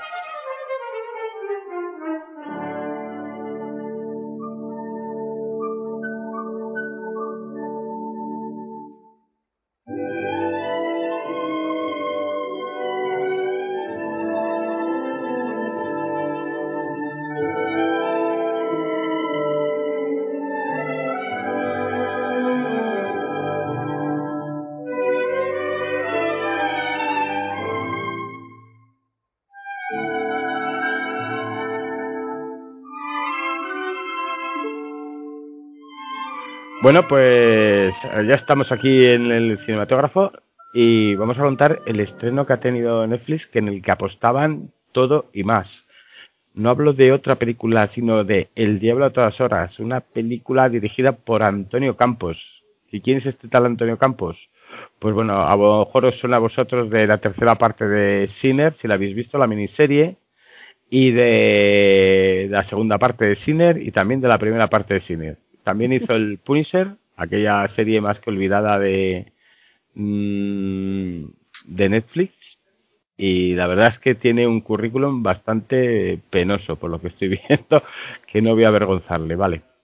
Bueno, El Diablo a todas horas es eh, la adaptación de, de una novela eh, en la que nos hablan de la América profunda durante los años 50 en la que el protagonista narra, una voz en off, narra la vida de un- varios protagonistas que tienen lugar en, en, esta, en esta zona tan cateta y tan salvaje y tan llenas de hijos de puta como dicen.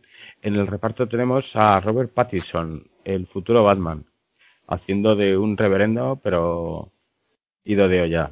Eh, a Tom Holland, el Spider-Man, haciendo del hijo de Bill Skarsgård, un veterano de guerra, bueno, un montón tiene un buen reparto. Eh, yo no dudé que tras ver el reparto que tenía tan, tan interesante, esto iba a ser un truno, un truño y así lo vaticiné. lo puse con un reparto así, esto bueno no puede ser. Y efectivamente, fórmula Netflix, como repito siempre. Buenos actores y un guion que ya tenían una novela de Donald Ray Pollock, que ya era bastante buena, y que han sabido cargársela y quitarle cualquier tipo de emoción. Eh, ¿Alguien quiere contar un poquito, el, resumir un poquito de, de qué trata la historia? ¿Alguien que la haya visto? Señorita Franz, levántese. Pues mira, yo por, por llevarte la contraria un poco, la he visto en plan positivo, pensando, Bien. vamos a ver, porque no, no me creo que sea un truño. Y bueno, no es que no, no te voy a decir que sea un truño, ¿eh? pero me ha parecido las excesivas dos horas y pico de película eh, con un, un, un pupurri de personajes que, como tú bien dices, mm, todos prometían muchísimo. Lo que pasa es que son historias que pretenden ser encajes, Mm. pero resulta ser que no hay ningún momento en el que tú te identifiques con nadie, em, que te no, no acaban el único el Tom Holland que se supone que es el que em, es el Alvin no que es el personaje central de la, de la historia eh, no no acaba de rematar. O sea son son eh, episodios como no inconexos pero yo he visto como vidas cruzadas pero que en ningún momento te hace que te emocione ninguno de ellos ni siquiera eh, el- los personajes que son el Jason Clark este y la, y la, la esposa, que son los supuestamente asesinos ¿no? de toda la trama esta, porque parece medio un thriller, medio una película, como tú dices, de, de rollo sureño, eh, no le dan tampoco gran Claro, salida. es que que en que la novela, no me las voy a dar de que me haya leído la novela, que no me lo he leído, pero en la novela estos dos personajes que se juntan haciendo fotos y que son dos taraos, este, esta pareja de taraos que va visitando tal, es el hilo conductor que, que te sirve para juntar a los diferentes personajes, porque estos tíos se dedican a matar gente y a hacer fotografías, lo que empieza siendo como un poco del rollo boyerismo de, de, de hacer fotos de, de autoestopistas que recogen y que no es que obligan, claro, la mujer con la que va el, eh, uno de ellos, eh, pues está de buen ver y bueno, pues al otro le gusta sacar fotos y tal, algunos se prestan, otros no, al que no se presta se lo carga. Y este, esta pareja es la que sirve de hilo conductor para, las, para enganchar la historia de, este pueblo lleno de, de, violencia y de hijoputismo generalizado. Eh, De hecho, el, el protagonista lo dice, que la mayoría del 90% de ese pueblo vive en la endogamia. Son todos muy, muy, muy tarados, muy catetos. Este protagonista que viene de la Segunda Guerra Mundial, eh, que es el Bill Scargat, eh, viene un poco traumado por los acontecimientos en la Guerra del Pacífico. Ha visto ahí a un, a un marine crucificado, eso lo ha marcado mucho, ha perdido la fe, poco a poco conoce una chica, la va recuperando y los avatares de la historia mm, van a hacer que vuelva a perder la fe hasta que la vuelva a recuperar. Eh, este es como una parte de, de, esa de ese comienzo de, de la película. Mm, Vamos a ver qué va a pasar. El, el legado le pasa a otra historia con Tom Holland eh, y, a- y Robert Pattinson haciendo de un, un peregrino bastante zumbao y, y, bueno, pues es el típico, el típico, ¿cómo se llama? Clérigo, no es clérigo, bueno, Predicador. sería predicador Predicador. que se aprovecha, que se aprovecha de la, de la catetez de la gente, de la ignorancia de la gente para vivir de ellos. Y además se aprovecha de las chicas guapas del pueblo prometiéndoles de todo. A base de, cuando entra por Biblia, entra por otro lado, por otro rollo, porque tiene mucha labia.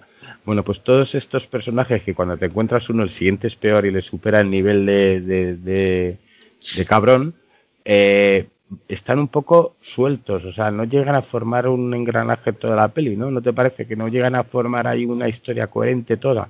No, y además, pero al inicio sí que promete, porque yo cuando vi a el Bill Sí. Skarsgård este que hace, tiene un papel súper sólido y lo veo, digo, caramba, digo, creo que estás equivocado, digo, mira, me, me está gustando, me está gustando. Sí. Me está gustando los primeros 20 minutos, pero Claro. a partir de los primeros, de los siguientes 20 minutos ya es, ya, yo ya me he ido de la peli. Claro, es que estamos hablando de una peli que dura mm, dos horas y media. media. Claro, es que se hace larga, ¿no? Larguísima. Y pese a tener una atmósfera muy conseguida, muy lograda y una producción muy chula y todo demás, mm, no consigue ser redonda. no consigue ser redonda. Al final pesa más el, el metraje que tiene, se te hace larga mm, mm, por encima del interés que te pueden dar los personajes. No sé, este ha sido el, pues eso, pues otro bluff que nos han metido aquí, porque esta tenía, tenía un poco de, de, parecía que iba a ser la repera y no lo fue. No sé si alguno del resto la ha visto o pretende verla después de lo que hemos dicho. No, a mí, a mí ya me cortaste el rollo el otro día. Una pena, ¿eh? Una pena, porque Tom Holland es, es un... A mí, mm, para el que está acostumbrado a verle solo en España, aquí se va a llevar una sorpresa que sí. Sí, bueno, pero además tiene un papel súper solvente yo, y, Sí. súper creíble. Y súper creíble y muy bien hecho. Lo interpreta el tío muy bien, muy bien. Y luego él este uno de los hermanos estos de los Scargat, eh, que es el protagonista inicial, fenomenal. El predicador está que se sale Mm. también. Y en general están Lo odias desde el minuto uno, es que lo hace súper bien. eh. Mira, a mí Sí, no me gusta mucho este chaval, pero Pattinson, ¿No pero te gusta Pattinson? Espera, háblalo con Lorazot. me encanta, me encanta. Eh, pues nada, un poco, un poco bluff, ¿eh? Un poco bluff, no tan, en fin, esas cosas que nos enseña Netflix que nos tiene tan acostumbrados y nos va, nos va dando el- un collejón cuando te entusiasmas. Vamos a pasar a una peli que es de cine de culto para Pablo, se llama Palm Spring. ¿Qué has visto esta peli, Pablo? Pablo, ¿qué has visto esta peli para ponerla en, en tu top? Bueno, la he visto porque eh, varios de nuestros gloriosos seguidores del programa me la recomendaron, no me preguntes por qué. Y, La y gente bueno, muy mala escuchándonos y que nos recomiendan cosas muy cabronas, ¿eh? No te lo voy a decir. Y, y además, seguro que te recordarás hasta la película que nos recomendaron ver para criticarla.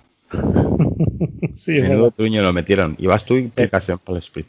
pues sigo, sigo, sigo con Palm Springs. Y mm, a ver, es cierto que ya, ya no me fío tanto de nuestros oyentes, lo siento. Pero había oído que, bueno, era, era una- un estreno directo para Hulu, que sigue siendo la plataforma digital original de Disney, de, de la empresa, vamos, antes del Disney Plus, que ahora hay que decir Disney Plus, no sabemos por qué. Pero eh, entonces, bueno, es la plataforma digital que tiene Estados Unidos y estrenado directamente esta película, que está protagonizada por, por el compañero que os gusta la serie esta de del policía, ¿cómo se llama? El, se me ha ido la pinza. El Mm, anti- Re- anti- Rex. Rex, el perro. ¿Cómo, cómo, cómo, qué, qué? Rex, el perro ese alemán que había. No, Bru- no Brooklyn Nine-Nine. Brooklyn Ah, Nine-Nine. vale. Que mi cabeza Ah, ya va el- como... El, el el Kashirsky ese o Kashirsky o no sé El prota, sí, sí, el prota que allí, pues bueno, está cogiendo bastante escalafón a nivel de cómico, un poco solvente y con atractivo en taquilla. Y bueno, pues eh, vi que la, la ponían bien y bueno, pues oye, ya que la habían recomendado, pues la tuve que ir al videoclub aún a ver si hay algún, no sé si acabará en Movistar, acabará en, en no sé en qué plataforma, en Netflix, eh, porque bueno, al ser una producción pequeña o en el propio Disney Plus.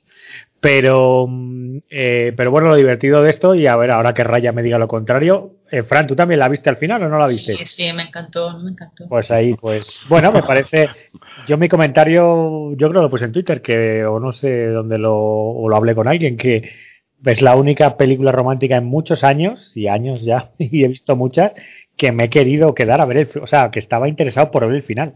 Que no te has Pero- antes. de que No, yo siempre la veo, pero me, la- me lo trago todo, ya me conoces, pero, pero sí que es cierto que, que esta tiene un componente que no sé si decir, eh, pero bueno, ¿creéis que es spoiler o no? Sí. Ryan, por eso no lo comenté en un principio, no, ¿te acuerdas? Yo, yo creo que no, ¿no? Porque si nos cuentas eso a la gente no le va, no le va, no le va a interesar lo más mínimo. Si hablas de una, una comedia de, Que hagan un claro. acto de fe. si vas ¿no? a hablar de una comedia de amor, Bueno, es, es una, a ver, es una película romántica diferente, solo voy a decir eso, Eso es. eso es. y se desarrolla en... Bueno, pues tú no va- digas nada. Si yo te pregunto que se parece a una película mítica de Bill Murray, ¿tú qué dirías? No hagas, que, eres, que eres un hijo de puta. no hagas esto. Si digo, si se parece a una película mítica en el... Bueno, vale, venga. A, a los albo, a los albóndigas en remojo. Eso es. Eso, eso es que así aparecía un secundario. ¿no? tiene muchas Sí. comedias míticas. Mira, por, dar una pista sale una marmota, ya no digo más. Ahí me callo. Bueno, mira, básicamente para, para que al menos llame la atención a todo nuestro público, que eh, si no podéis, que sí, sí lo sé, sí lo sé. Si no, no la Eh, la vendieron, de hecho estaba vendida como el día de el, el- joder, me sale en inglés, el día de la marmota, pero aquí eh, atrapado en el tiempo, ¿verdad? Eh, se la atrapado en el tiempo de las películas románticas, tal cual, es el, el mashup que han hecho ahí, ¿vale? Eh, no sé verla, verdaderamente tiene esos conceptos de atrapado en el tiempo, pero está hecho de una forma inteligente, eh, está es original, la Están historia de atrapados en una boda. eso es. Y la historia es muy original, llega un poco más lejos si quieres que en cuanto a la ironía y la acidez de la de Jack, Jack era mucha, ¿eh? la de Atrapado en el Tiempo. Ajá. Pero no sé, a mí me, me sorprendió, me gustó. El final es muy bueno, como acaba, eh, eh, como bueno, como engarza todo y, y bueno, y, y también hay títulos que daros porque hay una pequeña, el famoso Stinger, des- a mitad de títulos de crédito nos hablan de, nos dice el destino de uno de los personajes que tiene, tiene gracia. Mucho Yo la recomiendo, a mí me gustó mucho. ¿Has, dicho, eh, has dicho ya que salía JJ Jameson? no, Pues sale eso es una JK Simmons. Eso es un alias aliciente a, a cualquiera que nos esté escuchando, es un aliciente porque lo hace lo hace muy bien, en un papel que muy una sorpresa, la verdad. Cuando lo vas a ver su primera intervención es una sorpresa, desde luego. Vale, entonces yo, yo es que estaba esperando este momento. Entonces, Mm. Ryan, ¿te gustó? Mi recomendación Sí. te gustó. Sí, sí, Lo has Dios mío. conseguido, lo has conseguido. Sí, sí, está bien, ¿eh? está es divertida, es ¿verdad? divertida. Sí, sí. Y para ser una película romántica a mí me, me hizo gracia, vamos, me sorprendió. Ya que sigue habiendo, si hemos visto ya de todo y la enésima todo y todo es igual, pero joder. Lo que pasa es que la has contado ahí muy poco, muy poco. La has vendido. No, Ahora está, bien, está bien así. Cuanto Ahora- menos sepas, cuanto menos Ah. sepas, mejor. Además, Ahora- ahora- lo importante. creo Sí, yo, ¿eh? ya- ahora, ahora entendemos como, como Ryan, pues como no, dice yo, yo destripar, yo no destripo nada, yo solo No nada. pues, un poquito, pues tiro de la lengua. digo marmota. Esto solo digo. No, pero, pero Alberto, si lo has visto, Rafa, ¿la has visto tú al final o no la has visto? No, yo no la he visto. No, no la he pero bueno. Dale, Pues, dale, no, a ver, no, a ver, que no hay spoilers, está bien, bueno, el, el gancho puede estar ahí, que imagino que hasta se ve en el cartel, porque lo pone hasta, pues, típicas líneas de, de críticos americanos que pone Groundhog Day of the Romantic Comedies, no sé qué. Bueno, eh, verla porque creo que va a gustar acompañados, sin pareja, con pareja, con perro, sin perro, o con niños. Bueno, vamos a Está- pasar, Está muy vamos a divertida. pasar a la otra. Vamos a Oye, pasar a la que otra. hace, sí. que hace mucho que no que no ponemos números, que siempre a la gente le gustaba. Al diablo que le poníais al anterior, esta obra al, maestra. al diablo pues, le voy a dar un 5 por los actores. que- Y la- eh, vamos, un punto para cada actor. Fran, tú y- también, y- Yo todo pelado. un cinquillo, sí, sí, aprobado, sí, aprobado. Perfecto. ¿Y a esta que le damos? A Pablo? Y ahí está, eh, yo. Y un bueno, 7. hola. Un 7, bien, bien. Bueno, eh, la mejor comedia que hemos visto en, en, en todo el mes. De tu vida. La mejor comedia de, tu, de la, de La tu mejor vida. comedia que he visto en mi vida. Nunca había visto algo. No, pero vamos. es que está muy bien. La, la actriz cómica esta de la Christine Milotti, la que hacía también la de cómo conocía a vuestra madre y tal, y el Andy Samberg, es que tienen una. Andy Samberg, eso, eso. Yo le di un 8, ¿ves? Le di un 8. Sí, A mí Venga, yo le voy a dar Bueno, un no. 6. Tenemos un luego 6, también- un 7 y un 8. Sí, de 7, Muy 8, sí, sí. Vale. Venga, siguiente, vamos, dale. Venga, vamos a la siguiente. La siguiente se la ha visto nuestro amigo Rafa Heidlanger. No es otra película que La Isla de las Mentiras. Nos va a decir por qué vio esta película. ¿Por qué esta película? Bueno, por, por sacar rendimiento a filming, a la Ah, sección de vale. filming. Es triste, pagamos una cuota y hay que verlo. Pues bueno, es una película del 2020, española, de Paula Cons. Está, me parece que en las más vistas de, net- de filming, perdón. Y bueno, realmente la vi porque me interesaba el tema. Eh, está basada en un hecho real. eh, es una libre adaptación a lo que pasó, porque tampoco se sabe muy bien qué ocurrió realmente. Que es el naufragio de, de un vapor, el vapor Santa Isabel, que iba de Galicia a Buenos Aires en 1921. Eh, fue un hecho bastante sonado en su época, incluso le llamaban el, el Titanic gallego, y, que tuvo un naufragio pues en frente de la isla de Sálvora. Pues la isla de Sálvora también estuve... Es una peli que te, hace investigar, dices, ¿dónde está esto? Pues no pertenece a las Islas Atlánticas, a las Islas Cíes, pero está muy muy cerquita, en la desembocadura de la ría, y, y pues básicamente lo que pasó es que, que es una isla muy muy pequeñita, que con una población, no sé si lo llegan a decir, pero 90 personas o como mucho, ¿no? Incluso menos, yo creo. Y una noche que todos los hombres, eh, como viven de, de la pesca, pues salen a pescar, solo quedan mujeres en la isla, pues hay un naufragio y tres jovencillas eh, de nombres tan bonitos como Cipriana, Josefa y María, María ya es más, más normalito, eh, pues arriesgan un poco, poco su vida para salvar o intentar salvar a, a, los, a los náufragos. Y entonces aquí empiezan un poco, pues, pues qué pasó realmente esa noche, eh, por qué naufragó el barco, y hay un poco, pues eso, llamar Isla de las Mentiras, porque es el juego de, de una sociedad tan, tan cerrada o incluso tan endogámica como la que vive en esa isla, eh, los secretos que tienen, las mentiras que cuentan. Y en un principio, pues en el caso real, la, estas tres chicas fueron aclamadas como heroínas, y las hicieron incluso festejos eh, y las agasajaron, pero luego pasaron rápidamente al olvido porque se sospecha que, que robaron también o que, que hubo robo de a los cadáveres, que, que muchos que sacaron. Ahí hubo saqueos. Eh, saqueos. Hubo saqueo ahí. Ahí, entonces la, la, la peli está, está bien, es cortita, es una hora y media. Eh, eh, y tiene bastantes giros porque lo que parece que te están contando pues no es así hasta que no, no avanzas un poco más en la historia, no ves, no ves lo que te quieren contar.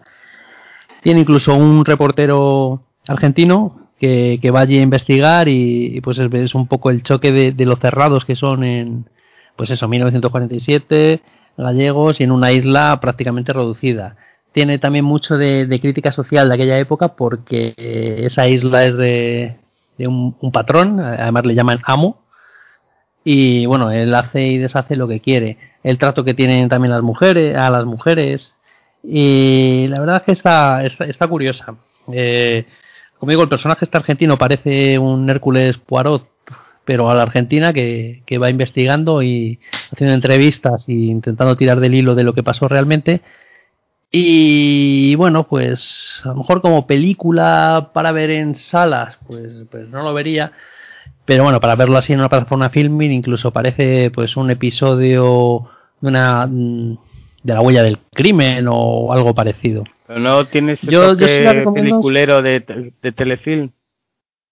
¿No te parece? Mm, no, yo creo que no, que no tiene, no tiene ese acabado de telefilm. Sí, Ajá. está bien hecha. eh, eh, está curiosa, es cortita y casi me interesa más el, el hecho real y, y que te que te pica la curiosidad y después de verla, pues a, a mí me hizo, pues eso, ver qué fue del vapor Santa Isabel, a ver qué pasó, qué pasó realmente, eh, los personajes reales que pues investigando ves que realmente eran niñas de 24, 14 años, 16, en la película son, son mujeres, son, son adultas, son más mayores. Y, también un poco eso, que ves que son tres, pero realmente todos los honores se los hicieron a cuatro, pues está, está curiosa, está, está bastante entretenida, entretenida y yo la recomiendo por, pues por ver un poco un, un- otra visión de un suceso que, que fue importante en la, en la historia de España, el, este naufragio, y que está muy olvidado. Yo personalmente no tenía ni idea. Han olvidado que ni, ni estábamos enterados. Ni lo sabía. ¿Y qué, qué le das, qué le das de nota? Un 6. Bueno, pues ahí tenéis. Vas a La isla de las mentiras con un 6 y que se puede ver en filming, ¿verdad? En filming. Sí. Vale, y ahora vamos con una película que a Paul le ha marcado y creo que la compara con el nuevo El Sexto Sentido. Nosotras que es Bueno. ICU, te veo. Ya. Así la ha vendido. El Sexto Sentido con Helen Hunt, aunque no parezca Helen Hunt. Se ha Ya ha recauchutado. hecho- claro. ¿Ya ¿Ya ha hecho spoiler, Paul? Eh, no sé. ¿Por qué? Porque he dicho Helen Hunt. Ahora, bueno, no sé, Frank, Fra- Frank, ¿crees que te ha hecho spoiler? ¿Te habría hecho No. spoiler? No, ¿verdad? No, no, no ha hecho, no ha hecho.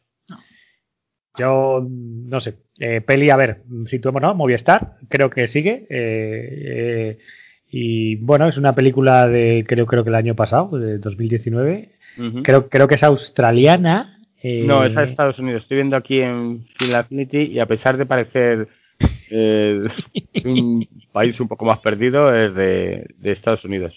Bueno, producción, me da que es una coproducción eh, por el por el, el elenco, pero vamos, eh, me da igual. Pues Americana. ahora te paso a la dirección de Affinity y corrige su error. gracias, gracias. Bueno, El caso, que es que tampoco quiero destapar mucho, eh, porque mm, es un thriller de terror que evoluciona de una manera sorprendente. Eh, no sé, la idea arranca así, no vamos a decir mucho más, arranca. Con...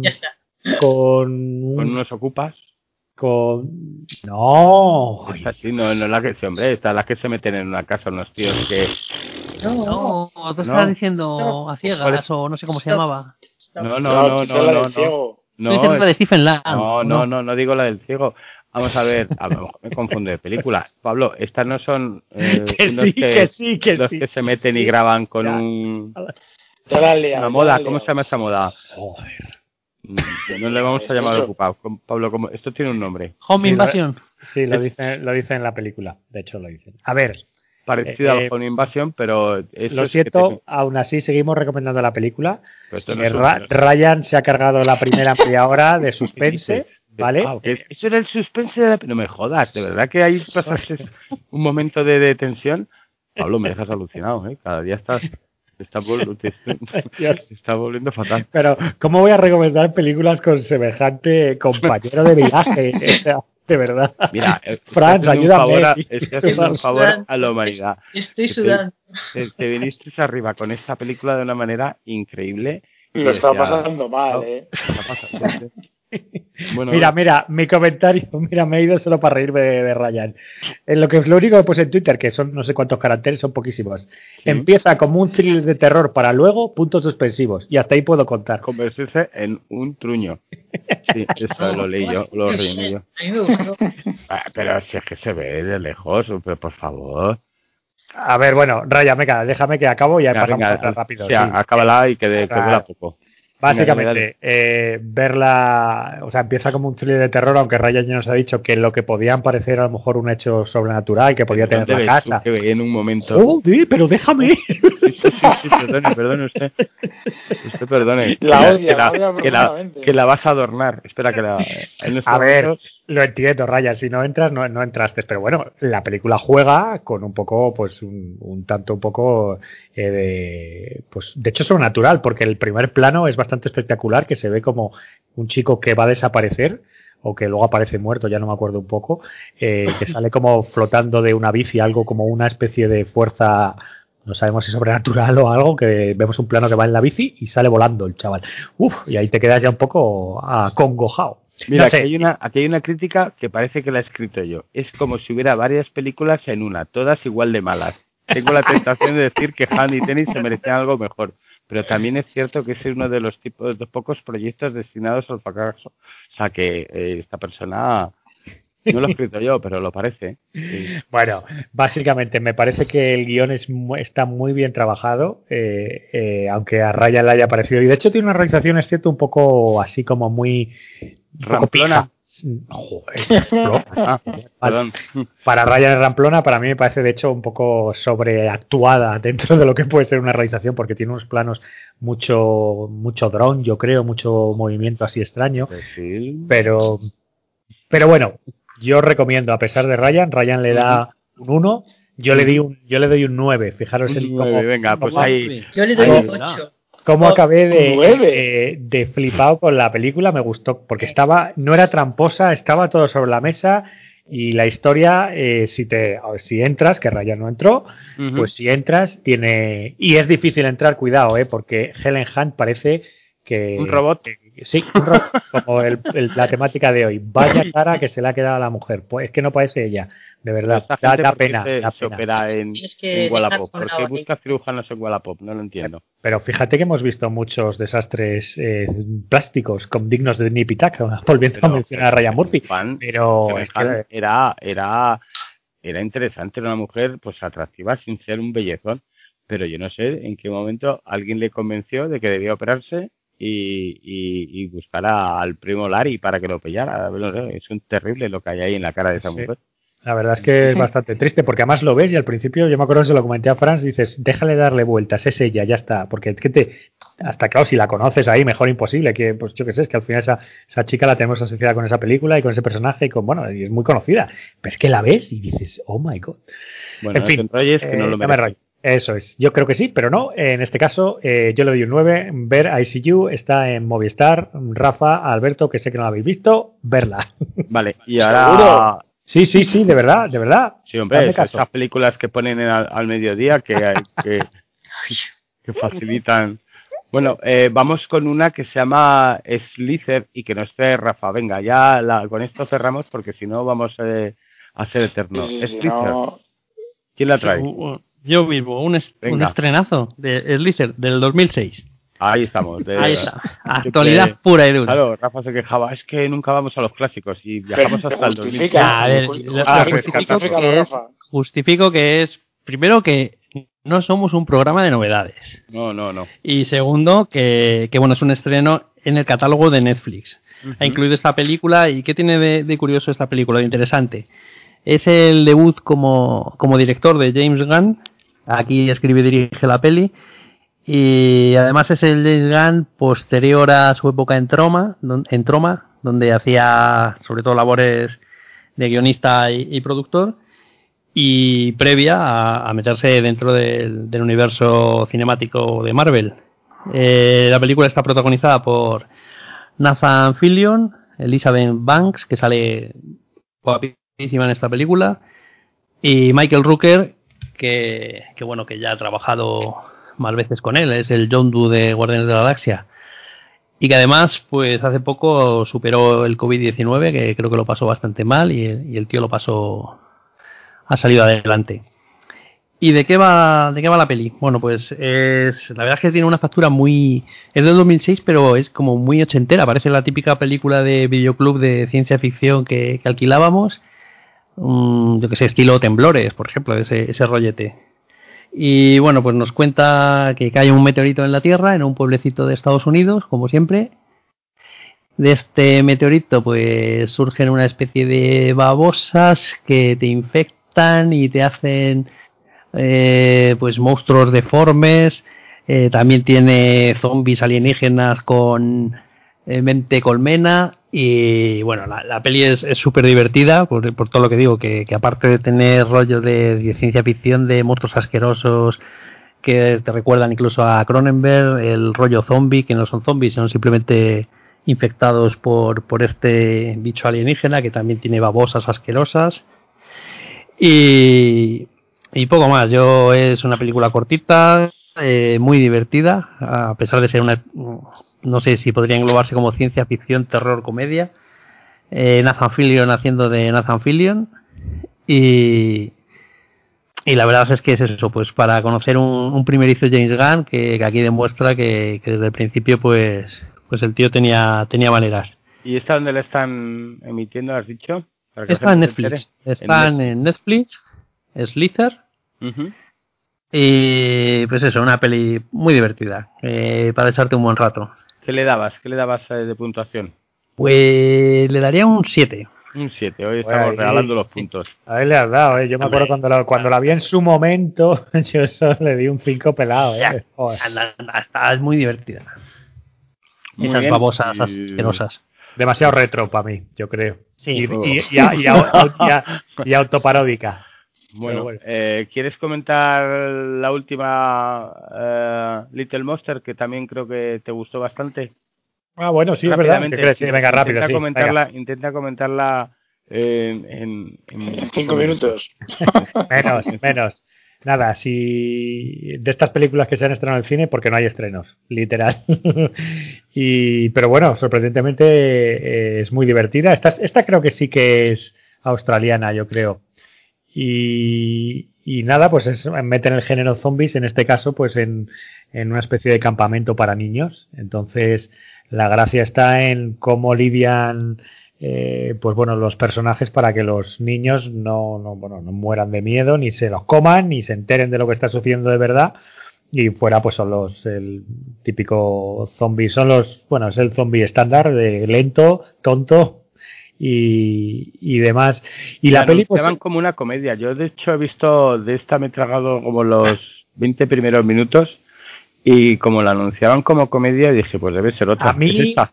Sí, sí, a ver, a mí me, a mí me pareció una especie de mezcla de una típica novela de Nick Hornby, el de, eh, el de Un niño grande, acuérdate, Ujú. y el de, el de Fever Sí, Pitch, este, y sí, de- porque hay el, el protagonista. High es- Fidelity, exacto. Sí. El protagonista es un total.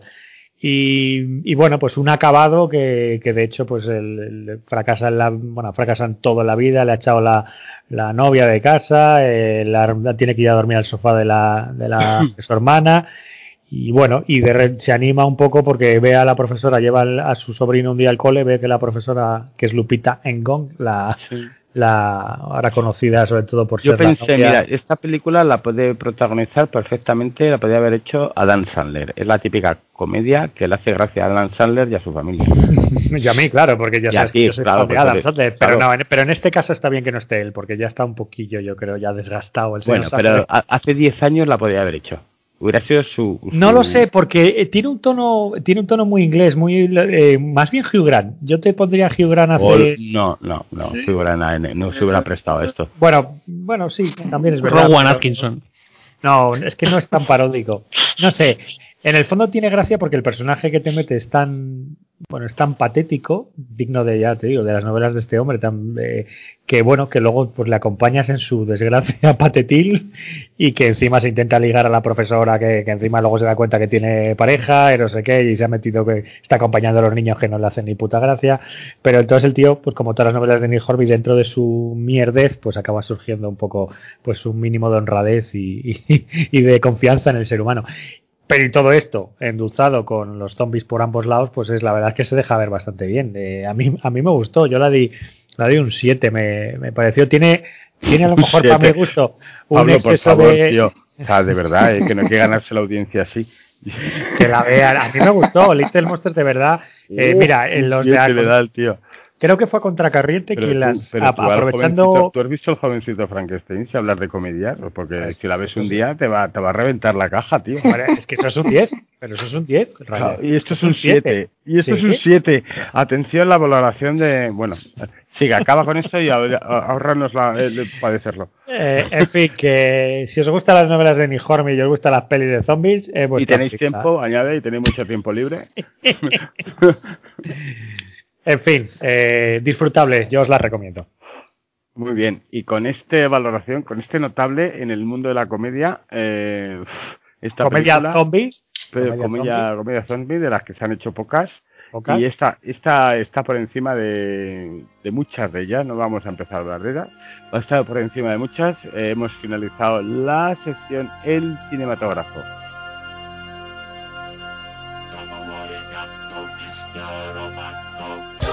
Maria, Maria, Maria,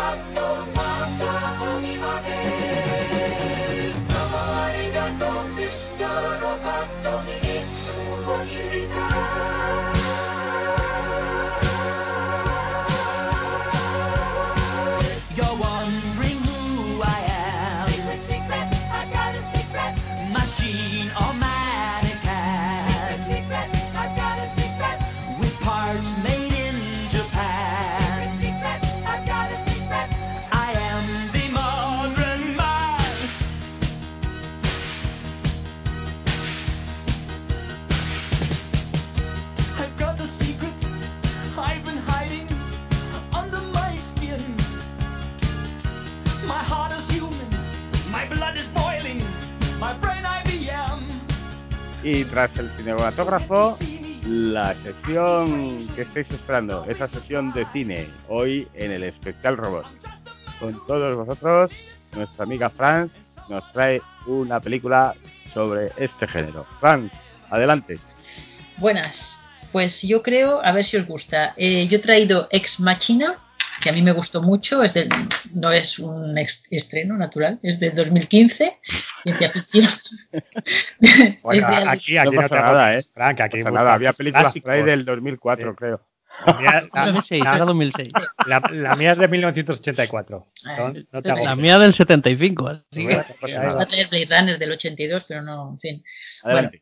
Entonces, eh, bueno, la protagonizan, son tres actores principales, que sería el Donald Gleason, la- la- nuestra adorada Alicia Vikander y nuestro adorado Oscar Isaac.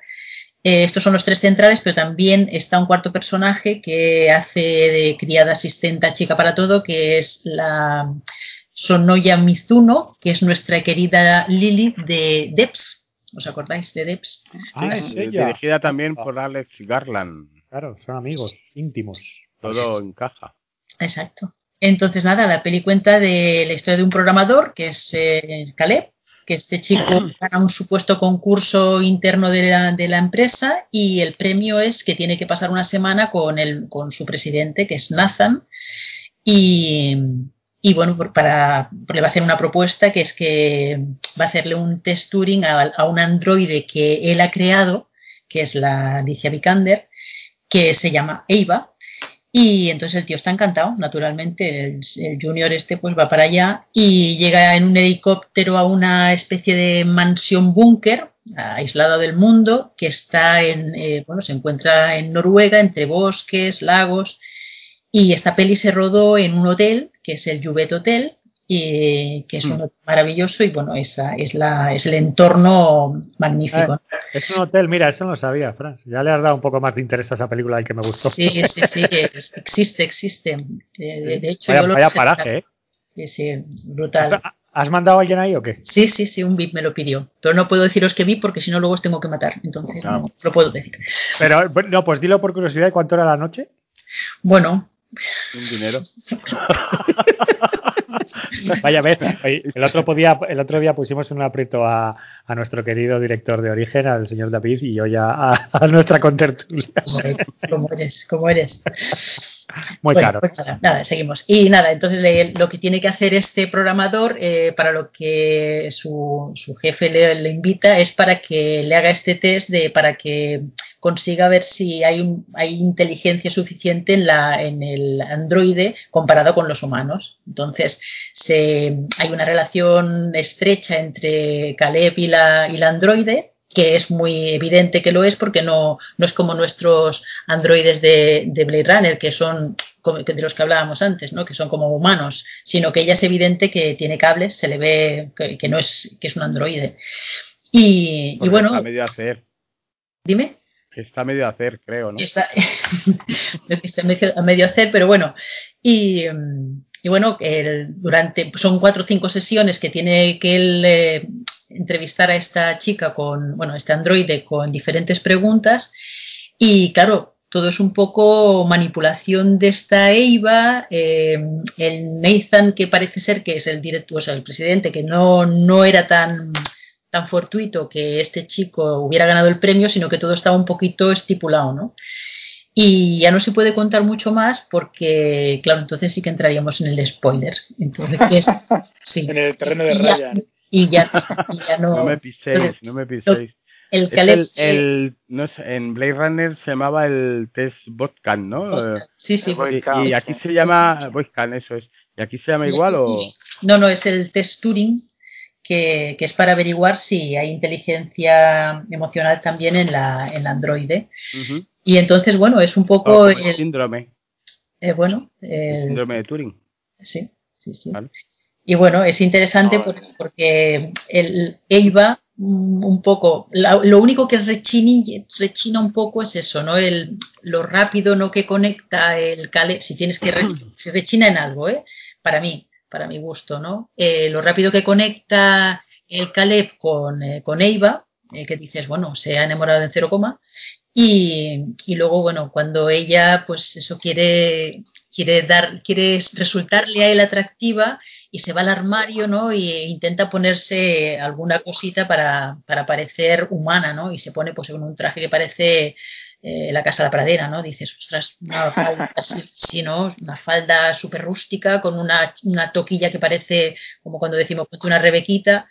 Pero bueno, ya, eso, si, si tiene que rechinar algo, a mí me rechina un poco, tanto cuando la vi en el 2015 como ahora cuando la he revisionado. Pero por lo demás me parece una, una película súper interesante, muy chula, el entorno magnífico, la fotografía también lenta, lenta, pero bueno, se va cociendo a fuego lento y, y muy recomendable. Para mí me, me gustó mucho. Joder, demasiado lenta para mí. Yo esa película no... Sí, uf, sí. no- o sea, me la hablaron muy bien y la quise ver. Busqué su momento con tranquilidad. Pero no verla. acabaste, seguro. Sí, sí la acabé, pero Ah. realmente, pero por... Es que yo creo es lo que siempre os digo de, de Alex Garland, que yo creo que tiene buenas ideas. Arranca muy bien, ¿eh?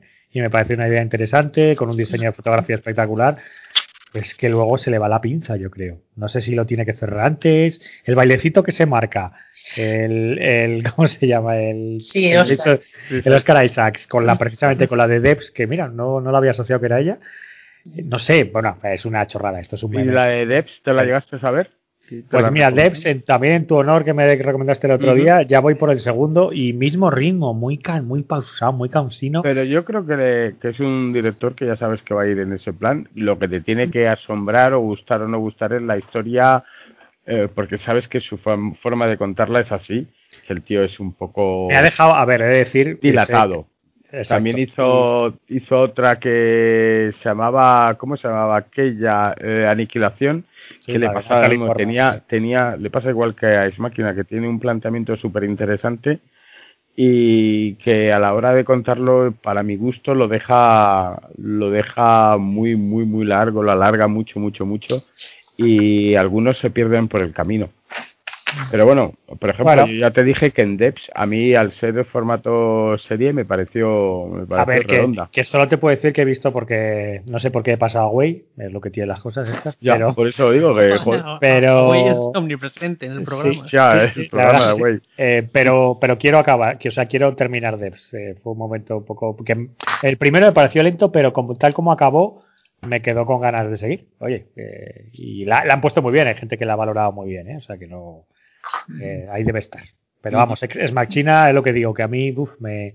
Entiendo que, oye, que a, que a Fran le gustará y a la gente le ha molado mucho. Yo tengo fans acérrimos de amigos que- de esa película, pero puf, no sé, no sé, a mí me cuesta. Bueno, Bueno. la vi es bastante correcta, ¿no? Y además eso, los actores bien también y... Ya, ya. No, no, si la, la peli yo creo que bueno, en el fondo cuenta lo que cuenta, ¿no? No, no, no pretende mucho más, yo creo, pero. Pero bueno, Bueno, pues vamos ahora a, a, a ver qué nos trae, qué nos trae Rafa. Rafa, ¿qué nos traes? Os traigo un 2 por 1 Qué suerte. Hay, por lo mismo que antes, hay que, es- hay que exprimir a filming. Bien, la, eh, la primera voy a hablar muy poquito, es, es cortita. Eh, The Stepford Wives, o las mujeres de Stepford, de 1975. ah, pero tú la clásica, tú no el Pero remake. la clásica, el remake, el remake es una basurilla. Claro, los robots, ¿no? Sí. Que si no me equivoco, Mm, aparecía, aparecía, aparecía Matthew. Matthew eh, Broderick Matthew Broderick, y Nicole ¿no? En el- Kidman. Sí, sí. En el Sí. remake, sí. Sí. Sí, la, la original es, bueno, es de 1975, eh, y protagonizada por Catherine Ross, pues siempre conocida por, por El Graduado, y está basada en un libro de Ira Levin, que, bueno, todos lo conoceremos por, por ser escritor de Los Niños del Brasil y el Rosemary's Baby, La Semilla del Diablo. Y pues esta, esta película tiene algo de, de la semilla del diablo porque lo que nos cuenta es un, un matrimonio que, que se muda a Stepford, un, una pequeña, un pequeño pueblecito, una comunidad como muy, muy idílica estadounidense y donde todo va muy bien, eh, todo es, es maravilloso y, la, la mujer, Catherine Ross, pues empieza, pues y lo que decíamos de la semilla del diablo, eh, empiezan a notar que, que hay, algo raro, que está fuera de su ambiente, que, que algo pasa ahí. Y bueno, ¿qué es lo que pasa? Pues que las mujeres son como, como la típica ama de casa de las películas de 1960 y tantos, mujeres perfectas dedicadas a la casa, a los hijos y a los maridos. Y, le choca eso. se- hay dos personajes, amigas suyas, que también se han, se han mudado hace poco a, a ese pueblo que, pues que son, pues son como ellas, son bastante independientes, mujeres fuertes. Eh, choca en la película también cómo tratan, tratan el tema de- del sexo, cómo hablan del sexo, que, que hoy por hoy dices es que en una película hoy en día seguro que no lo hablaban así, tenemos más prejuicios ahora que en 1975. Y, ¿y qué más os puedo decir? Pues, pues que al final eh, no parece una película de ciencia ficción, el toque de ciencia ficción son los 10 últimos minutos, pues ver qué es lo que pasa en esa comunidad, por qué las mujeres eh, se comportan así y ella ve que, que amigas suyas, por lo que decimos, que tienen un carácter más abierto, más, más moderno, de repente cambian totalmente y se convierten en otra persona. Y, y- poco más que decir, salvo que siendo el tema que es el programa, pues esta película a los oyentes ya se las he jodido porque ya, ya saben lo que pasa en ese, en ese pueblecito. Entonces, por eso la quería contar, para, para joderla. Pa- joderla. Ah, Porque ya sabéis. Sí, sí, sí, ya sabéis qué es lo que pasa ahí. Y la Ah, verdad es que es, es bastante interesante. Y, y bueno, y la el- otra. ¿Y el doblete que te has hecho? La otra la he hecho pues para quitarle un poco el, el- el puesto a, a- a Paul, porque esto es un truño, pero vamos. Eh, me llamó la atención y dije, venga, voy a ver películas de robots en filming, a ver, a ver qué veo. Eh, además, antes Lorazón la ha comentado, así que, que si quiere puede echar una mano, porque ha, ha salido el nombre de esta película. Saturno 3. Hostia. La película de 1980, dirigida por Stanley Donen, que, que, bueno, de Stanley Donen pues, eh, está fuera de, de su género porque es co- codirector de Cantando bajo la lluvia, hecho charada, muchos musicales y, y nos deleita con esta película protagonizada por Farrah Fawcett, Kirk Douglas y Harvey Keitel. Sobre el papel, tú veías ciencia ficción, 1980, este, este plantel dices esto tiene que estar bien. Pues, pues no es que esté muy bien. La historia lo que nos cuenta es en Saturno, en una luna de Saturno, eh, estamos en un futuro en el que la humanidad, la Tierra, tiene escasez de, alimentos y en un, en un pequeño laboratorio que hay en, esta luna de Saturno, pues está Kirk Douglas y Farrah Fawcett, viven solos, están como en un experimento para, para obtener alimento. Hasta que llega Harvey Keitel, pues de una misión, llega ahí y llega con un robot que es el- un androide que les que lo es como el regalo os traigo este androide porque os va a ayudar a hacer todo el androide se llama Héctor. Hacen un par de veces mención a la Iliada de que se llama Héctor por, por el personaje de, de la Iliada que luego ni no tiene nada que ver con la Iliada ni explican el por qué le llaman Héctor. Y básicamente es que el personaje Harvey Keitel está está bastante zumbado eso ya se ve desde el principio y se obsesiona con Farrah Fawcett. Además es curioso porque el, el liberalismo que pretenden que hay, porque simplemente la primera vez que la ve le dice, tienes un cuerpo muy bonito, ¿te importaría que lo use? Y lo, lo dice así, con toda naturalidad, la otra dice, pues mira, no. Pero Es que como la- que, es normal que esas se entre están superadas, ¿eh? Sí, sí, está, en- es un futuro- futuro, está el superado, futuro aunque que ella no quiere. Entonces este se empieza a obsesionar mucho con, con el personaje de Farrah Fawcett y se conecta con un pincho al robot, con lo que el robot comparte ondas cerebrales con él y al final el, el robot eh, pues también se obsesiona con Fawcett. Y es un poco la, la persecución que hay en, en esta base entre pues el robot persiguiendo al Harvey Keitel, a Kirk Douglas, a y todo esto.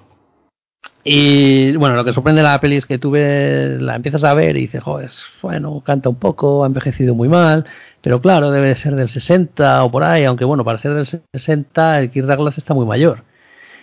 Y, y luego ves que no, que está de 1980, es decir, es posterior a Star Wars y Alien, películas con una factura pues, pues bastante superior.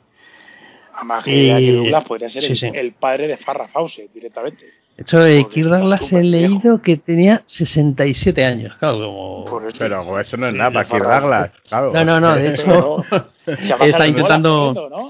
Salen bolas corriendo. La, la peli tiene, Claro. tiene bastantes transparencias de Farrah Fawcett. De hecho, se la, ve, se la ve el pecho, pero bueno, los desnudos que tiene son los de los de Kirk Douglas. Le ves el culete eh, Claro, continuamente. claro. Y Este la- rollo moderno, Sí, los 80, sí. coño. La historia curiosa de, de esta película es que, bueno, que, que en principio la va a dirigir John Barry, pero bueno, John Barry a todos nos viene a la cabeza el compositor, pero es un era un diseñador de producción que, que ha trabajado en La Naranja Mecánica, en, Star Wars, en Superman, entonces tenía, digamos que, que tenía mimbres para hacer algo bueno. Eh, y era el, el primer director para este proyecto, pero dicen que las malas lenguas que hubo desavenencias con Kirk Douglas, tuvo que salir del proyecto y se lo dieron a Stanley Donen. Mientras que en la primera versión querían hacer una, una visión más oscura de la historia y con bastantes elementos eróticos, eh, Stanley Donen le rebajó el, el nivel y, y bueno, quitó todo, quitando lo, lo que hemos comentado, el culete de Kirk Douglas, pues quitó todo el erotismo. Eh, también venía de petarlo Alien, eh, que se estrenó en 1979, un año antes, y básicamente este es el esquema que, que repite la película, eh, porque el robot Héctor les va persiguiendo por la base, pues como si fuese el Alien por la, por la Nostromo. Eh, iba a tener un presupuesto más, más amplio, pero se lo tuvieron que recortar porque en ese año eh, ITC, que son los estudios que iban a hacer la peli, pues todo lo metió en Rescate en el Titanic, que también fue un, fracaso. Así que, que este sí que, esta película sí que podemos considerar que es un truño de verdad, no, no lo de porque al final tiene película. Y más que nada, mm, yo la recomendaría un poco como, como curiosidad, por, por ver esta ciencia ficción cutre, retro, y también comentar que se llevó tres nominaciones a los Razzies, aunque por suerte no ganó ninguna, a mejor, eh, peor película, peor actor y peor, peor actriz. Y la verdad es que está, Kirk Douglas está que, que parece mentira que una leyenda como él mm, parece que no se toma la película en serio. Está, tiene una actuación que parece que está de cachondeo todo el rato. Curiosidad también ver a Harvey Keitel bastante jovencito.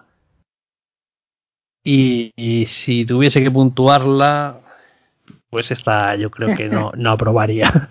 Le ¿Por daría un nos, 4. por qué no- por qué nos deleitas con estas películas? Pues porque la he visto. Ya, ya que yo he caído y Oye, la he visto. Tengo que defenderle. Tengo que Hay que socializar, hay que socializar Claro, yo he dicho, voy a ver esta que tiene buena pinta. Y me comí un truño. Pero bueno, voy a comentarlo con los oyentes que no caigan en ese error, a no ser que tengan curiosidad pues por, por ver a Héctor, ese robot tan cutre. Yo, yo y bueno, y, pensé y el cómo- culo de Kirk Douglas, ¿eh? ¿Cómo, cómo hizo Kirk Douglas lo que estás diciendo? ¿Cómo acabó haciendo esa película? Bueno, más bien cómo se acabó produciendo, porque es que es mala, Por, por- la cojas por, por donde la. Sí. ¿eh? Sí, pero... Yo creo que fue por lo, por lo que he leído un poco un cúmulo de, de- Yo leí algo no de casualidades, momento, sí. sino de de que pues eso, que iba John Barry con mayor presupuesto, con más eh, empezaron a cambiarle el tono a la historia, el presupuesto se les fue a la mierda y al final la historia pues quedó en eso, un un híbrido entre un alien, engendro mecánico, no, no sabemos lo que querían hacer ahí. Ya, ya. Muy bien. Bueno, y la otra que no le he puntuado, a la, a la otra sí que le daría, sí que mantiene el interés, le daría un, un 6, 7, 6 y medio. Yo la antigua es que no sé si la vi, la otra, la verdad. ¿Tú has visto la de Nicole Kidman, no? Sí, yo vi que La era, Nicole era- era- Kidman era otra malísima, sí. vamos. esa- Sí. bueno, pues este ha sido... A ver, eh, bueno, pues yo traigo una película que, que es de un director muy, muy, muy conocido como Steven Spielberg, fan absoluto de casi todas sus películas, y yo traigo Inteligencia Artificial. Que también hemos hablado hoy de ella. Claro, si es que no hemos dejado ni una, ¿eh? es que las hemos tocado Robotón todas. me ha preguntado por ella. Robotón pregunta sí. bueno, pues ese inteligencia artificial está basada en un- una novela corta, tan corta, 20 páginas de Brian Aldiss llamada Los superjuguetes durante el verano y que poco o nada tienen que ver con, con lo que terminó siendo la película. Esta era una película que se compró los derechos de Stanley Kubrick pero que no vio posible porque, claro, él quería tener, el protagonista David quería que fuera un, un robot auténtico para la película. Con el perfeccionismo de Kubrick no vio el momento hasta que, que no descubrió Parque Jurásico y vio la tecnología que se usó. Con el momento que se puso de acuerdo con Steven Spielberg y le pasó el, el tema de, de hacer esta, esta, esta historia. Eh, bueno, el guion ya había sido cambiado por completo, totalmente, no tenía nada que ver con lo que vimos finalmente. La historia de, Brian Aldiss eh, estaba dividida en cuatro, en cuatro partes y bueno, la historia que contaba era un poco la fascinación que tenía este chaval por, por su padre más que por su madre, en el mundo en donde vivían. Eh, eh, había sido prohibido tener hijos, solo podías tener hijos a través de una, una lotería y los protagonistas les toca esta lotería, pueden tener un hijo y pues deciden deshacerse de este, de este, de este robot. Nada que ver a como vemos en que lo que ocurre con, con, con la película de Spielberg. ¿Qué puedo deciros así como curiosidades? Pues que eh, se mantuvo un absoluto secreto el rodaje de esta película, una paranoia absoluta. Cerraban el estudio, no dejaron, los guiones se daban en el momento los diálogos a, a los actores. Mm, se hicieron seis ositos nada más y nada menos de Teddy y que fueron doblados por un actor que se llama Jack Angel. ¿Qué más? Eh, la primera versión se pensaba hacer que David, este, este niño, ayudara a, a su madre a recuperarse de la adicción al alcohol. Pero esto para Spielberg le pareció un poco heavy y fue además eh, Kubrick el que le dio el toque ese por el que muchos acordes de esta película que es un poco Pinocho, ¿no? Y, Sí. y ese final tan bondadoso que tiene que Lo tiene la de la historia de, Cuente. Sí, pues eso Bueno, fue es, es el toque Spielberg. Yo creo que ahí. Sí, eso la- ahí también acusaron eso- del toque Spielberg, pero realmente fue Kubrick el que le dijo que quería un final un poco más benigno para todo aquello, como un poco de cuento, no benigno a la historia. Pues, para mí es lo que falla la bueno, lo que falla, lo que lo peor de la película. Si le llegas a dejar en el fondo del mar, yo creo que la película es mucho más redonda. Ujú. Luego, pues por ejemplo, eh, otra curiosidad es que las escenas de los robots estos que les faltan partes, pues fueron interpretadas por gente que también le faltaban partes, curiosamente, o sea, que no, no se emplearon ningún tipo de, de, Nada, de mira, o sea, eh, Spielberg se, ha- se adelantó a la famosa moda de que si, si eres un dibujo animado negro tienes que interpretarlo por un negro, ¿no? Sí, mira, mira, es que es un, es que es un visionario. Si te, faltan piezas, tienes que hacerlo. En sí, en sí la historia, pues hombre, yo creo que la, la conocemos todo. Pues es la historia de un niño robot que es programado para que tenga sentimientos humanos, una nueva generación de, de robots y unos padres que han, uh, su hijo padre tiene un accidente y se encuentra en, en una especie de coma inducido. Cuando este chaval resulta que es un cabronía, se despierta y rechazado por, por eh, los padres por cosas que ocurren que os voy a contar ahora porque yo tengo una versión diferente a esta que a esta que cuenta. Para mí esto inteligencia artificial primero es el es una historia de terror, es un relato de, de un, un robot con un mal funcionamiento y obsesivo que se vuelve incluso peligroso, ¿vale? Eh, no hay nada más que decir seguro que os acordáis de esta porque la habéis visto más de una vez. Eh, la primera reacción cuando llevan al, al niño este, está sentado en la mesa, están comiendo seriamente porque la madre no sabe qué cara ponerle ante lo que ha traído el marido, todavía no está activado por esas palabras extrañas que suelta, y el niño suelta como cuando ve a la madre comiendo espaguetis una carcajada histérica y alucinante, que se quedan todos mirando y tal, y al final deciden reírse. Bueno, pues poco a poco el niño se va volviendo más eh, obsesivo con el tema de la de ser un hijo auténtico, persiguiendo a la madre incluso en el baño, que la pilla un día meando ahí y tal, diciendo, pero tío, un poco de boyerismo vemos por ahí también. Luego también cuando... sí, estaba un poco de mirón. Y luego también el, eh, cuando ya descubre que el, el hermano, ¿vale? El hermano sea un cabrón, no hace a este menos psicópata. Eh, sabemos que en un momento dado el hermano despierta, se lo traen y tienen un poco de celos entre ellas. Y en una de estas, el, este robot con David, pues, eh, en uno de sus fallos, le- el hermano le toma el pelo y dice, no, tienes que ir con unas tijeras y tal, y a punto está de sacarle un ojo a la madre con las tijeras, por cortarle un mechón con el que dice que le corra para siempre jamás. Hartos los padres de semejante engendro, la madre se apiada de él y lo deja abandonado en el campo para no poder verlo en su puta vida, harta de este psicópata robótico. El niño sigue obsesionado y cree que la manera de recuperar el amor de su madre es que encontrar, alucina ya, lo que se haya tomado, yo creo que aquellos eh, eh, espaguetis verdes que se comió le dejaron ya para del revés.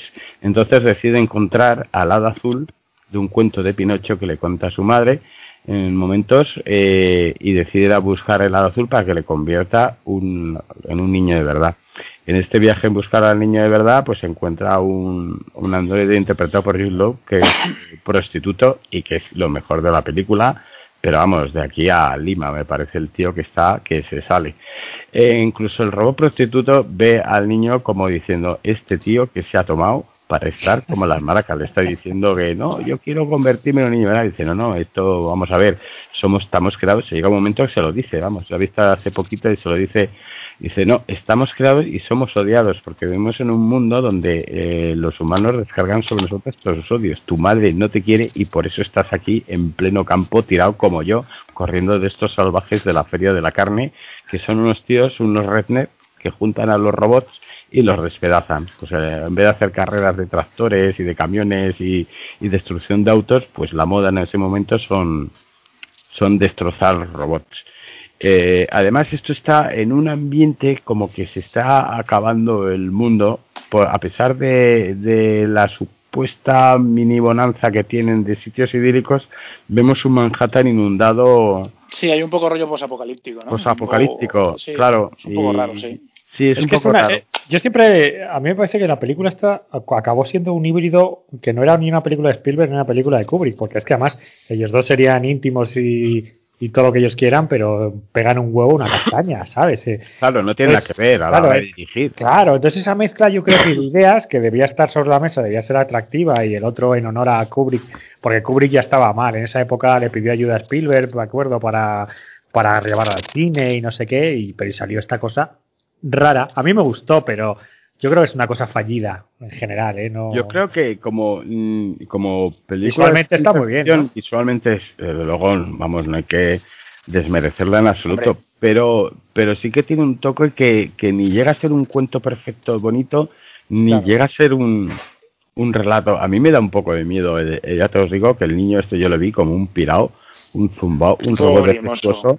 Y de hecho, cuando él encuentra a su creador y le presenta lo, eh, lo que va a hacer, dice, sí, sí, eres el primero, eres único, pero ahora vamos a hacer todos estos en la cadena de producción, porque ya tuve un hijo, lo perdí en su momento y mm, vamos a hacer algo que sustituya a todos los niños esos que pierden. Claro, cuando ve todo eso, el, el chaval, el robot se viene abajo, se hunde ya, se le funden los pocos fusibles que le quedan bien y se despeña por el que va a caer al agua. No sé si os acordáis, que el tío se sienta en el, en el borde de la, Mm. de la cornisa, mira hacia abajo y dice, vale, estoy como las malacas de Machín, me tiro por agua y cae al agua. Lo que pasa es que el androide este amoroso Jude Law eh, lo rescata y lo, él termina siendo juzgado por un crimen que no cometió, una triste historia también, de la que habría que hablar mucho.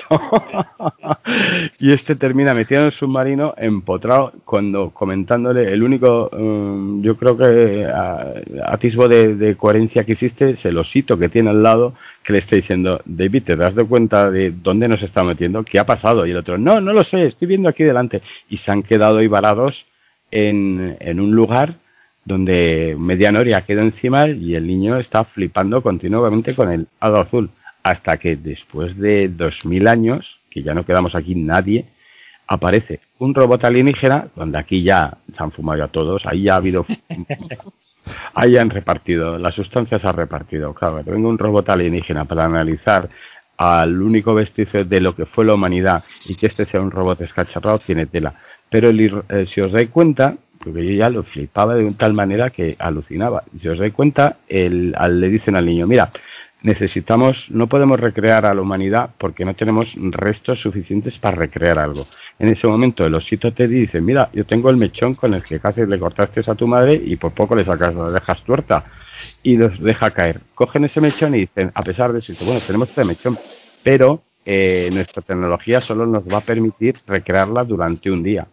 El niño no dice, no, guardároslo y cuando tengáis una tecnología avanzada, yo soy eterno, podré vivir para siempre feliz y contento con ella. Dice, me da igual recrearla hoy porque soy un hijo de puta. Y me la vais a hacer hoy y va a morir esta noche. Y entonces el niño es de un egoísmo, este robot es de un egoísta y un obsesivo que pasa un día encantador con su madre y cuando su madre dice, hoy que me encuentro muy cansada, se acuesta tal, sabe que muere y que no hay posibilidad de volverla a recrear, que se lo han dicho los aliens, un robot alienígena, si te dice eso es que ya no va a ser, y el tío decide acostarse a su lado y quedarse así. Dices, tío, de verdad que da miedo Pues, la pues, robótica. Pues con- contado así, se ve con otros ojos. Todo sí da miedo. A mí me dio miedo, ¿eh? Yo la he visto varias veces y cada vez que lo viendo he ido retorciendo la historia, porque mi es así, porque me gusta buscarle otra pieza al gato y tal. Pero encuentro mm, bastante perturbador el, el robot de los cojones este para tenerlo en casa. O sea, bastante obsesivo, pero Yo creo que es lo que dice, lo que dice Paul, que aquí se juntan un poco. O sea, Spielberg intenta hacer un homenaje y terminar la obra de su amigo y es que son estilos totalmente incompatibles. Yo creo que si llega a ser una obra pura de, de Spielberg hubiéramos visto algo mucho más Sí. luminoso, brillante y, y Y visualmente, distinto, bueno, distinto, visualmente, visualmente es potente. Claro, y si llega a sí, Kubrick, pues hubiéramos visto algo Sí, pero además tiene, no llega a ser un cuento porque tiene elementos terroríficos Bueno. el mercado de la, sa- de la carne cuando están deshaciendo robots con ácido. Bueno, pero sería un cuento realmente de. O sea, lo que sería un cuento no lo de, de, de- Ore. de- de Disney, sería un, no, sería un cuento como los de Green originales. Tú te lees los cuentos de los hermanos Green originales y, y son terribles. O sea, pues eh, mucho más eh, gore, mucho más brutales. Por ejemplo, el de la Cenicienta, las hermanas hermanastras se cortan un trozo del pie para intentar que, eh, encajar el, el zapato de cristal. Lo que aquí nos han llegado ya las versiones de Disney que son como más suavecillas. Lo que sería un cuento jodido. Sí, sí, un cuento bastante, bastante jodido. Bueno, pues ese es el, el, el clásico sobre los androides, que a pesar de, de ser así, hombre, a mí me gusta. Eh, ¿Cuánto puntuación, venga? Yo esta le di, quiero recordar, yo le daría un 6, ya re- recordando en el tiempo, hace mucho veo. Joder, qué injusto eres. Sí, es, es mucho peor que I See You. Qué injusticia, lo de luego. Hombre, yo, eh, una peli de Spielberg, mm, en la- su filmografía, yo no encuentro que sean, salvo aquella de Libertad y alguna Amistad. poco más, no encuentro películas malas, fallidas, fallidas 100%.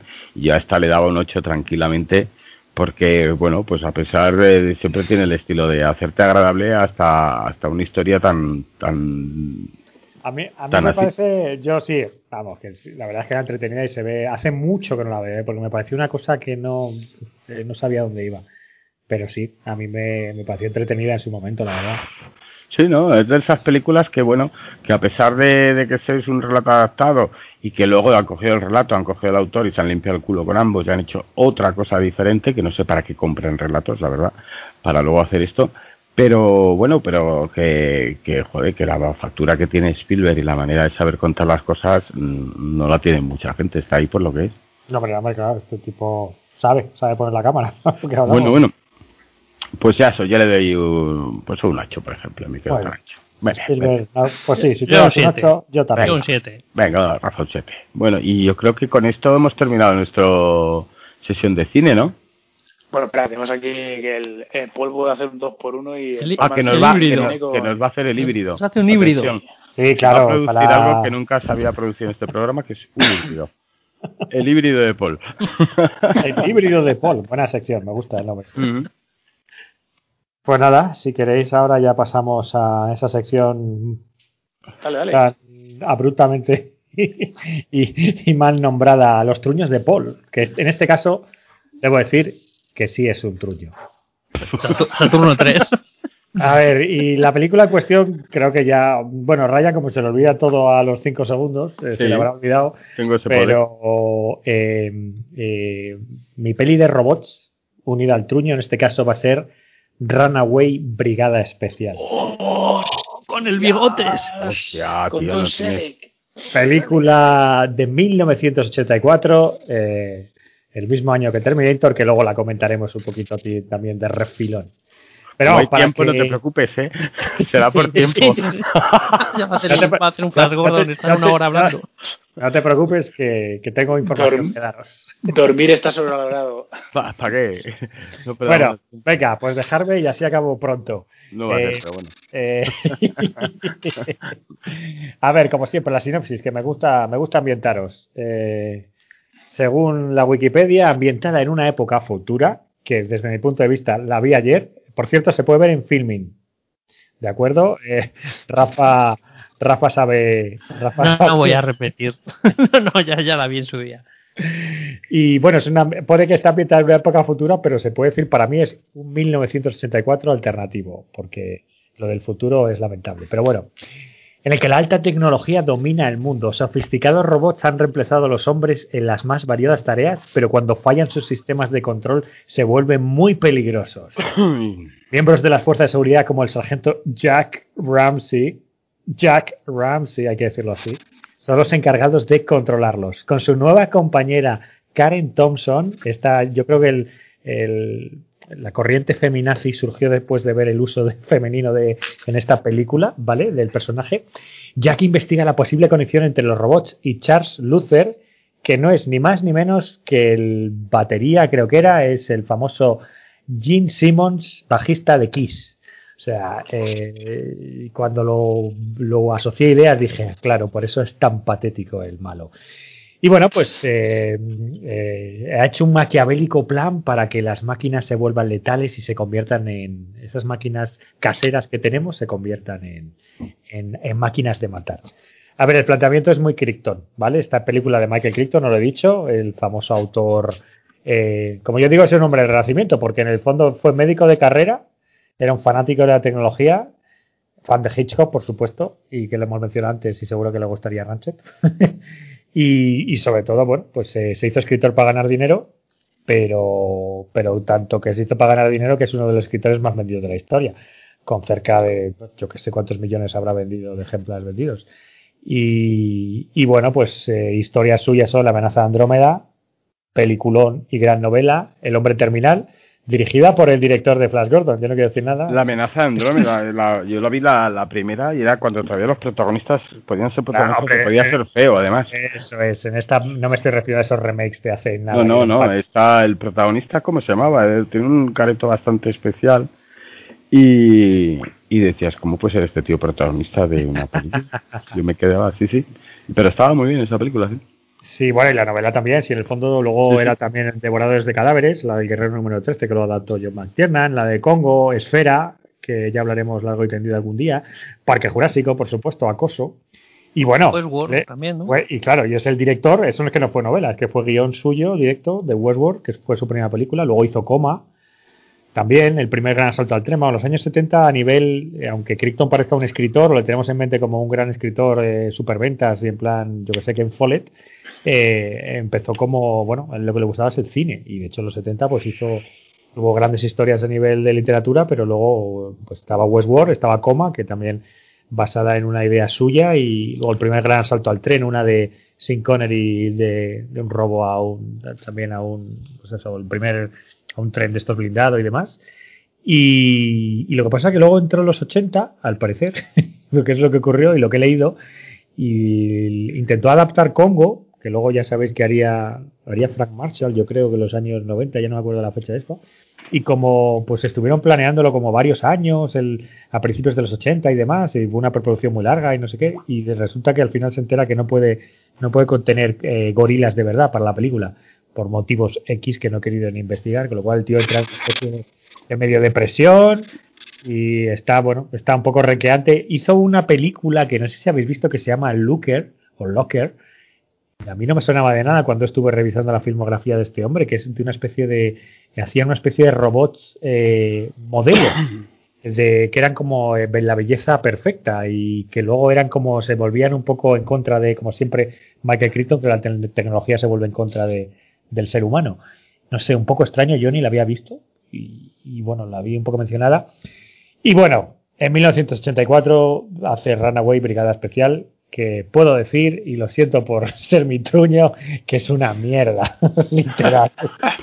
Está bien que Eh, recomendéis esos. Eh, sí, Es le- el- le- cuando se lo has dicho a Rafa, digo, joder, pues cuando llega la mía, es que cuando la estuve viendo la tenía en un, joder, la tenía en un altar. Y No una- a ver, no en un altar, pero me había gustado. O sea, me parecía una película, un policíaco así, y lo recordaba así, ¿eh? Un policíaco chulo, con que sí, con tecnología, gadget.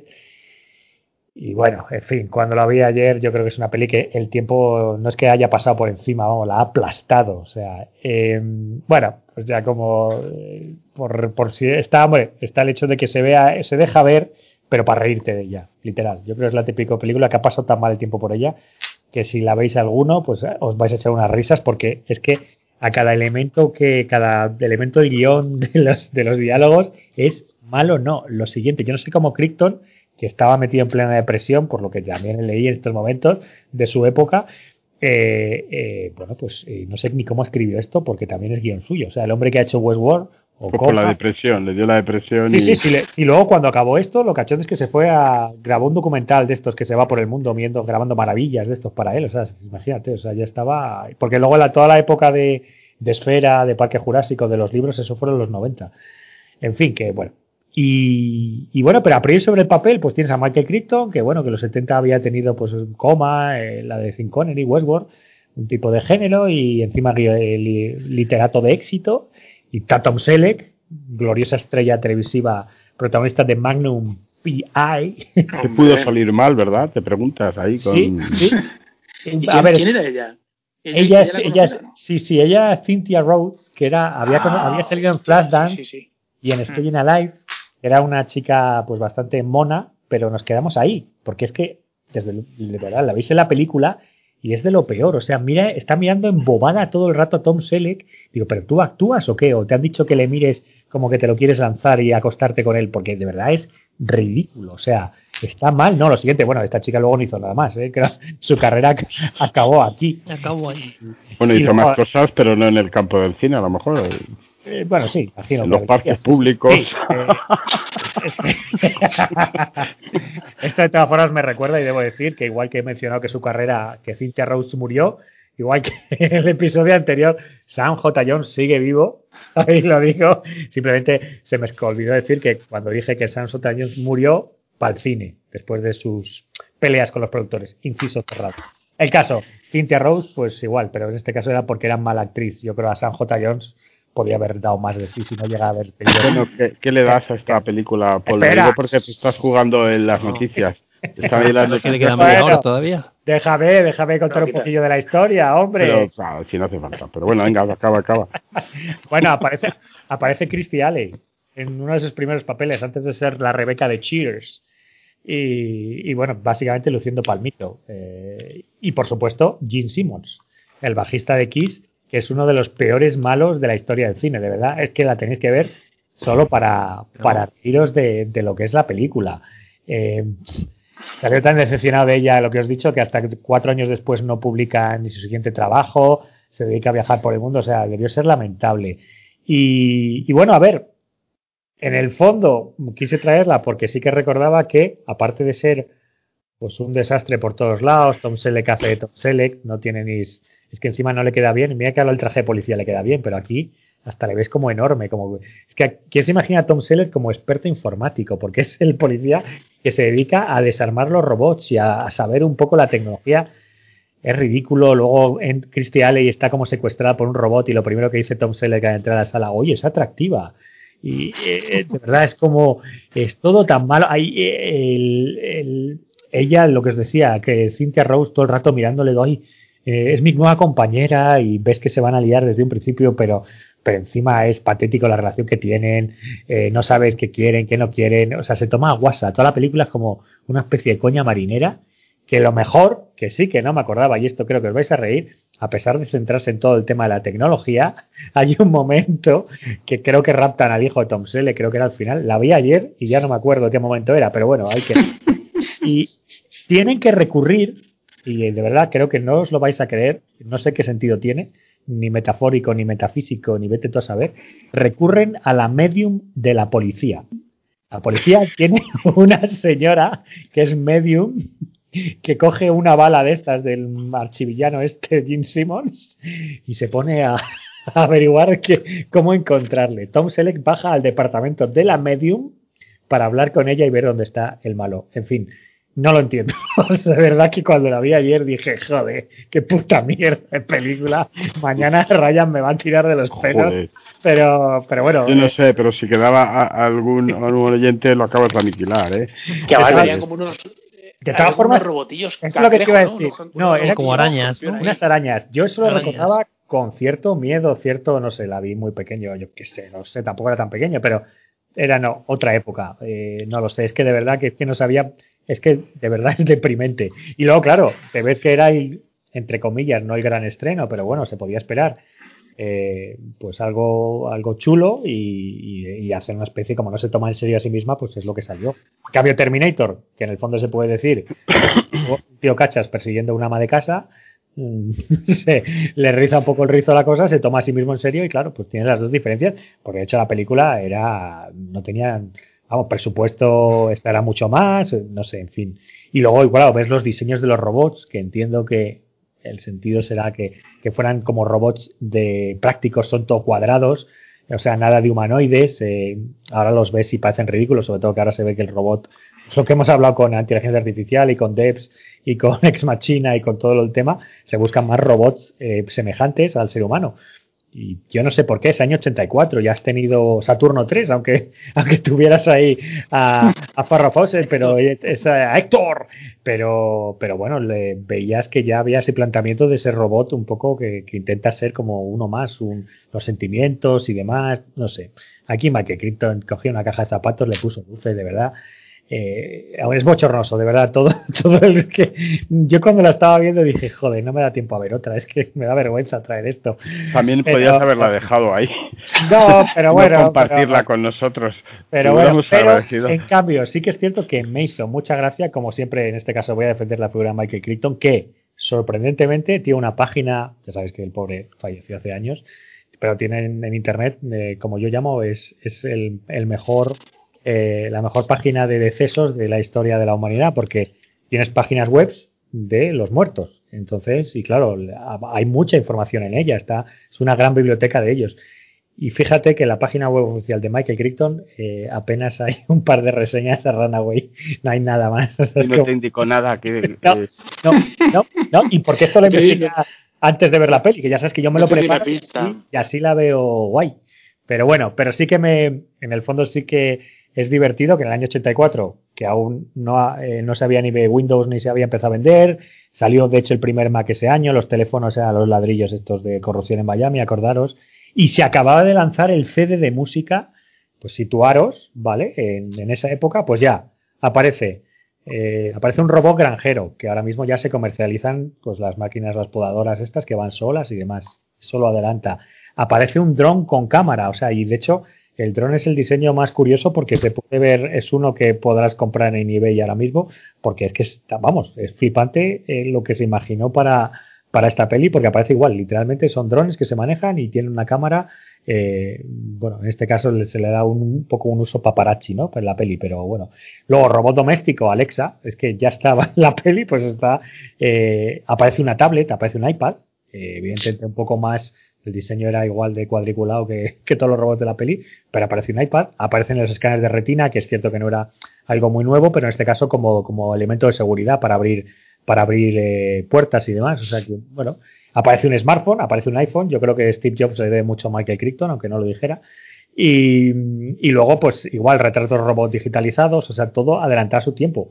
El coche que se mueve solo, eh, con coche sin conductor, eh, los robots de seguridad, no sé, me, eso en cambio sí que me ha dejado un poco flipado porque ah, el diseño de producción fue lamentable, pero las ideas, joder, pues el, para variar este hombre, eh, pues tenía, yo creo que siempre se planteaba muy bien y es el fallo que siempre tuvo tenía grandes ideas, siempre relacionadas con la tecnología, y luego lo pasa que los personajes y eso pues le costaban un poquito, y los finales, salvo algunas novelas, siempre se quedaban un poco, un poco ahí. Bueno, pues un- una serie B que tiene pinta de serie Z, pero, pero bueno, oye, que, que- que es una pena que fíjate que el hijo legítimo del creador de Almas de Metal, porque Terminator es una copia bastante se puede decir dura de Westworld, aunque fuera con el tema de viajes en el tiempo, pero eso está ahí, vamos, James Cameron debió, debió verse esa película de, la de Westworld 20 años, se comió a su director, se, se estrenaron los dos el mismo año y Terminator es lo que es hoy y, y Runaway es Tom Y. Runaway es lo que es. No, hoy, es un recuerdo. Bueno, es que hay un momento que sí, ya para acabar eh, eh, se mete se mete Tom Selleck. Ya acabo, ya acabo, pero es que tengo que decirlo, se me había olvidado. Se mete Tom Selleck en la casa, en una casa que hay un hay un hay un robot asesino que quiere matar, tiene secuestrado a un niño.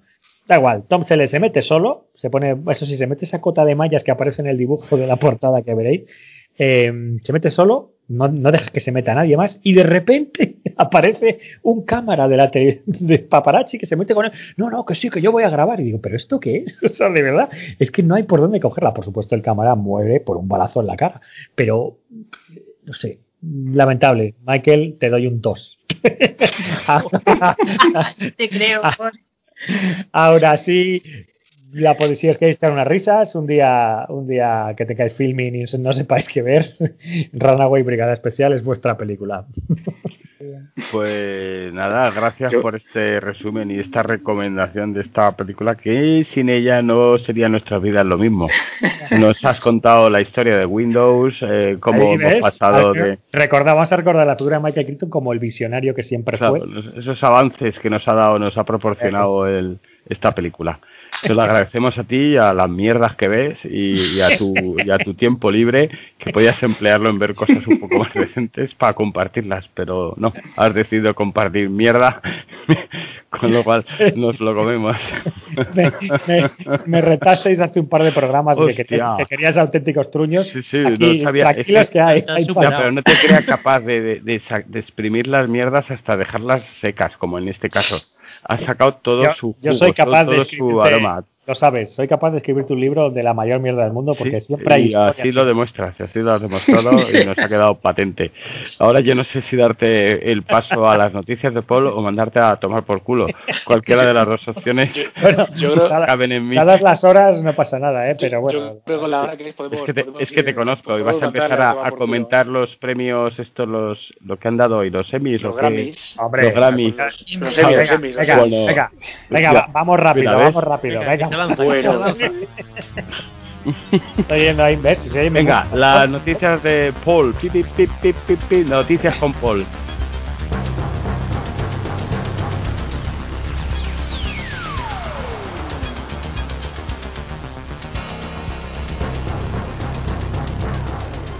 Ya sabéis, la única sección de noticias que cuando la oyáis ya están archivadas en la hemeroteca. O dormidos Porque- vosotros. O dormidos. Pero bueno, eh, hombre, vamos a hablar simplemente de los Emmys para que vean el buen gusto que tenemos. Mejor serie dramática, eh, la de Succession, que yo no la he visto, pero vosotros sí, yo la he visto. Yo sí, hemos hablado de ella. Claro, Y por creo que eso. también la ha visto. Ha sido comentada, sí. Por eso, o sea, que y la habéis Muy, recomendado. ¿cuál? buena, muy buena. ¿Eh? Sí. Oye, no, no estamos tan, tan desviados. Luego, comedia, eh, Schitt's Creek, que yo siempre la he querido ver, pero por uno de los actores, no porque fuera buena, y por el famoso Chris Elliott, Búscate la vida, ya sabéis, eh, que aparece ahí y le, le- le- le sigo fielmente. Y esa ha sido la mejor comedia. Y luego, mejor miniserie, Watchmen, que creo que también os gustó a todos, por lo cual, Sí. barri- ah, ¿Eh? Pues ven a barrido, ¿eh? Ha sido 11. 11 Por eso, por eso, pero bueno, en el fondo ya he dicho simplemente las tres, los tres principales, mejor comedia, mejor drama y mejor serie limitada. Y estamos, hemos recomendado Sucesión y hemos recomendado Watchman, con lo cual, Sí, Pues, hemos cumplido ahí. eh, La verdad es que si nos hubieran dejado votar. Somos- ¿eh? Somos influencers. Pues si tú no te has visto ni Watchmen, ¿qué habla? Como como luego no me la entera. Si te, ¿Cómo te vas a ver esa entera? Si dura cada episodio casi una hora. Eh, pero porque hay un esfuerzo. Y tú- y- y- algunos lo vi en tres días. Bueno, y una noticia que cuando ya se oigan ya será pasada y ya la gente no se acordará. Acabo de leer ahora mismo, mientras en pleno directo, que Netflix ha cancelado Cristal Oscuro. Son unos hijos de puta. Co- Coño. Ha roto cabrón. el corazón de un niño. Yo he leído que eh, Bruce Willis había firmado para hacer un villano en el universo Marvel. Sí, pero no, han dado pistas, ¿no? ¿O sí? No sé quién podrá quién podrá podrá ser Bruce Willis. Y luego, otra noticia... Es, jo, es que no me sale el nombre. Tatiana, no sé cuántos. No La protagonista de Orphan. Black.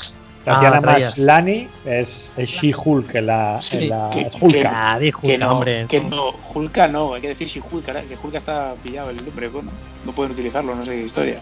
Que está Ah, la peña enervada en las redes. Sí, alguna de. WandaVision. Que la han tenido que llamar Vision y la Bruja Escarlata. Y me pasa un teletipo nuestra amiga Franz donde dice que le han dado un Emmy a Zendaya por Euforia. No sé si yo la recomendé que la vierais, no sé si Sí. la habéis visto. Y, y este Sí, sí, es un lo- teletipo de, de última hora que recibo en mi dispositivo. Y la verdad es que deberíais de verla si no la habéis visto. Muy buen, muy buen trabajo. Yo soy muy sensible, esas cosas no las veo. Bueno, pues espérate que nos hemos dejado, como iba a ser largo el programa, hemos quitado otra serie nueva de adolescentes que os reventaría la cabeza. Se llama Nosotros somos lo que somos, ¿no? ¿Verdad? We, were- we are where. Sí, sí, sí. Esta- Otra otra sobre la adolescencia y lo mal que, que lleva a veces eh, en eso. Lo están poniendo en la HBO, si os gusta... Yo creo que Franz, digo no, Franz no, Paul era el especialista en películas adolescentes, pero de otro tono. Esto tiene un tono un poco más heavy. Esto no lo voy a ver, no, no me llama. Era no me más, llama. lo de, lo de Paul es más Tracy Lords. Sí. Y bueno, y ya eh, esto oficialmente os he puesto, mientras hablaba Paul de, de Runaways y todo, os he puesto eh, un, un, un enlace para que podáis ver la última película de mitología chuliana. No sé si la, la habéis visto el cartel. Se llama ¿Cuál? Intercept. Intersect. Lo, paso en el chat. Sí, ahí lo he puesto y de la que hablaremos eh, próximamente porque todo lo que sea chuliano y que hable sobre misterios y desconocidos de otra dimensión, como dicen aquí en la sinopsis, tiene, tiene interés. Y así que, bueno, igual cuando hablemos de la siguiente y esto ya está en el videoclub. bueno, y si nadie Bueno. tiene que agregar nada, yo creo que... Yo, creo que ya está ahí por hoy, ¿no? Debo sí, yo creo que con esto... Espera, espera, simplemente que quiero saber vuestra que igual opinión. le- algo se ha dejado por... Pasamos Claro. horas ya. Mira, de hecho he dejado, he dejado que esto va en honor a Laura Zos. Supernatural acaba de acabar su producción tras 15 años. Los Winchester aparcan el Toyo Impala. Polo, podéis Polo, se hacer tú y, Mariano, podéis hacer un podcast y bater todos los récords del mundo. Del mundo mundial. O sea, podéis estar días con el mismo podcast y un programa de durarse una semana, por Pero, ejemplo. pero bueno, ¿qué tiene que ver Bueno, esto con bueno. Mariano? Estoy hablando con, con Laura Zos. Tú déjame. ya, bueno, pues esto ya es off the record. De... sí, que ha Bueno, acabado pero- Supernatural. Pero yo creo que era necesario ya, ¿eh? Yo creo que ya las últimas temporadas, o sea, tienen siempre su momento, sus momentos, sus episodios guapos, pero hostia, 21 capítulos hacen ya muy cuesta arriba, ¿eh? Yo la última que me he ¿Cuántas visto temporadas la 13, estamos hablando? 15, 15. 15. ¿No crees que con 15 con temporadas ya puede estar contado todo lo que quieres contar de sobra de una Y, y serie? está ahí, lo está, ¿eh? Sí, sí, Bueno, pero Pero, Eh, no, no fue, en- creo que fue en, en Twitter, ¿no? Que preguntaron, hubo un de estas modas de preguntar mierdas que cuál era el mejor, mejor final de serie o algo así, o final de temporada.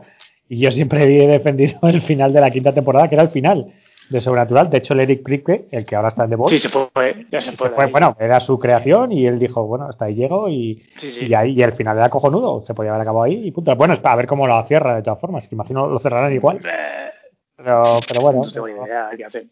A ver cómo queda el invento. Pero ya, era- ya iba siendo hora, las cosas como son, ¿eh? Ya estaba es un poquito de, de sí. Lo que pasa es que luego ves al Jason Ackles que ha dicho que, bueno, cuando tengamos ganas no está cerrada la puerta. Así que ya sabes. Que es cuando tenga que pagar la hipoteca. Pues eso, pues eso. Y, y bueno, ya simplemente quiero opiniones aquí de Mel Gibson. Mel Gibson, ya- Mel Gibson, Mel Gibson ha confirmado que va a rodar por fin La Pasión de Cristo 2. Resurrección. Resurrección. Pero eso es una noticia Ah. seria, ¿no? Sí, sí, había que decirlo. Y según Jim Caviezel, que por supuesto sigue siendo Jesucristo, va a ser el mayor film de la historia de la humanidad.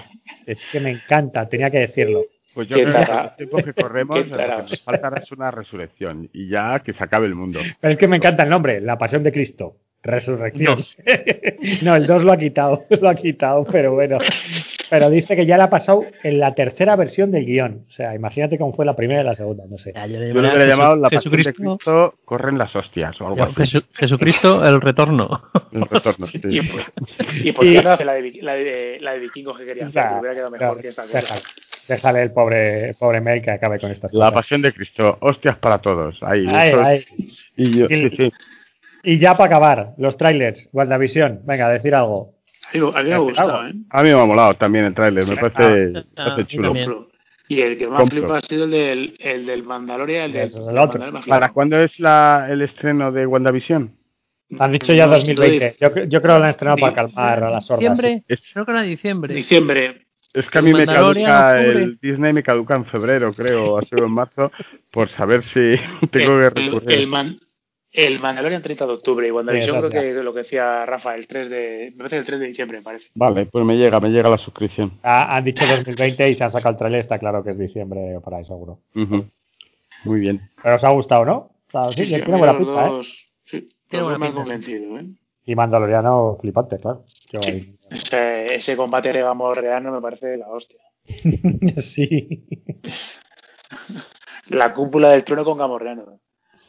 No se puede pedir más. No se puede pedir más. Pero, Muy bueno, bien. ahora sí que sí, ¿eh? Ahora ya Bueno, pues si no tenéis iros despidiendo de este Ya no programa, más. Ya no hay más. Sido Cierra- amigo. cierra el despidiendo de este si no- programa textualmente. Adiós, mundo cruel. Tenéis una Bueno, grandes pues- oportunidades en otros. bueno, pues un saludo a todos nuestros oyentes. Nos despedimos con esta. Eh, aquí tenéis un podcast ligerito y fresquito, como todos. Hemos perdido la cuenta de lo que hemos Sí, grabado ya. eh, hora y media, que es el cálculo que habíamos hecho inicialmente. En vez de hora y media, os ofrecemos pues tres, un, un Benur, o tres horas y media o así, os ofrecemos. Y nada, y agradeceros vuestra, vuestras eh, escuchas, vuestras descargas, y ya que pasen a, Vuestros likes y si comentarios. tenéis, si tenéis algún eh, alguna inquietud o algún insulto que dirigirle a Paul por sus por sus Hacerlo. por sus hacerlo, temas, Pues tu no dudéis, por- no siempre poner el hashtag Paul hijo de puta, cállate ya. Con la Además currada le gusta. que se pega, pero con la currada que se llega, ¿cómo le van a insultar no te preocupes, Franz. Tengo, tengo mis fans ahí que, que salen en mi defensa. No, no sé por qué. No lo olvidéis, no olvidéis el hashtag, muy importante. Bueno, y con esto nos despedimos. Despedid vosotros si tenéis educación ya o si os queda. Hala, y nos a- vamos a, dormir, todos. gente. A dormir Sí, todo el mundo. A, a dormir si ya no quedan horas casi para dormir. Noches, que, que descanséis, venga. ¡Hala! el próximo programa, amiguitos, y no olviden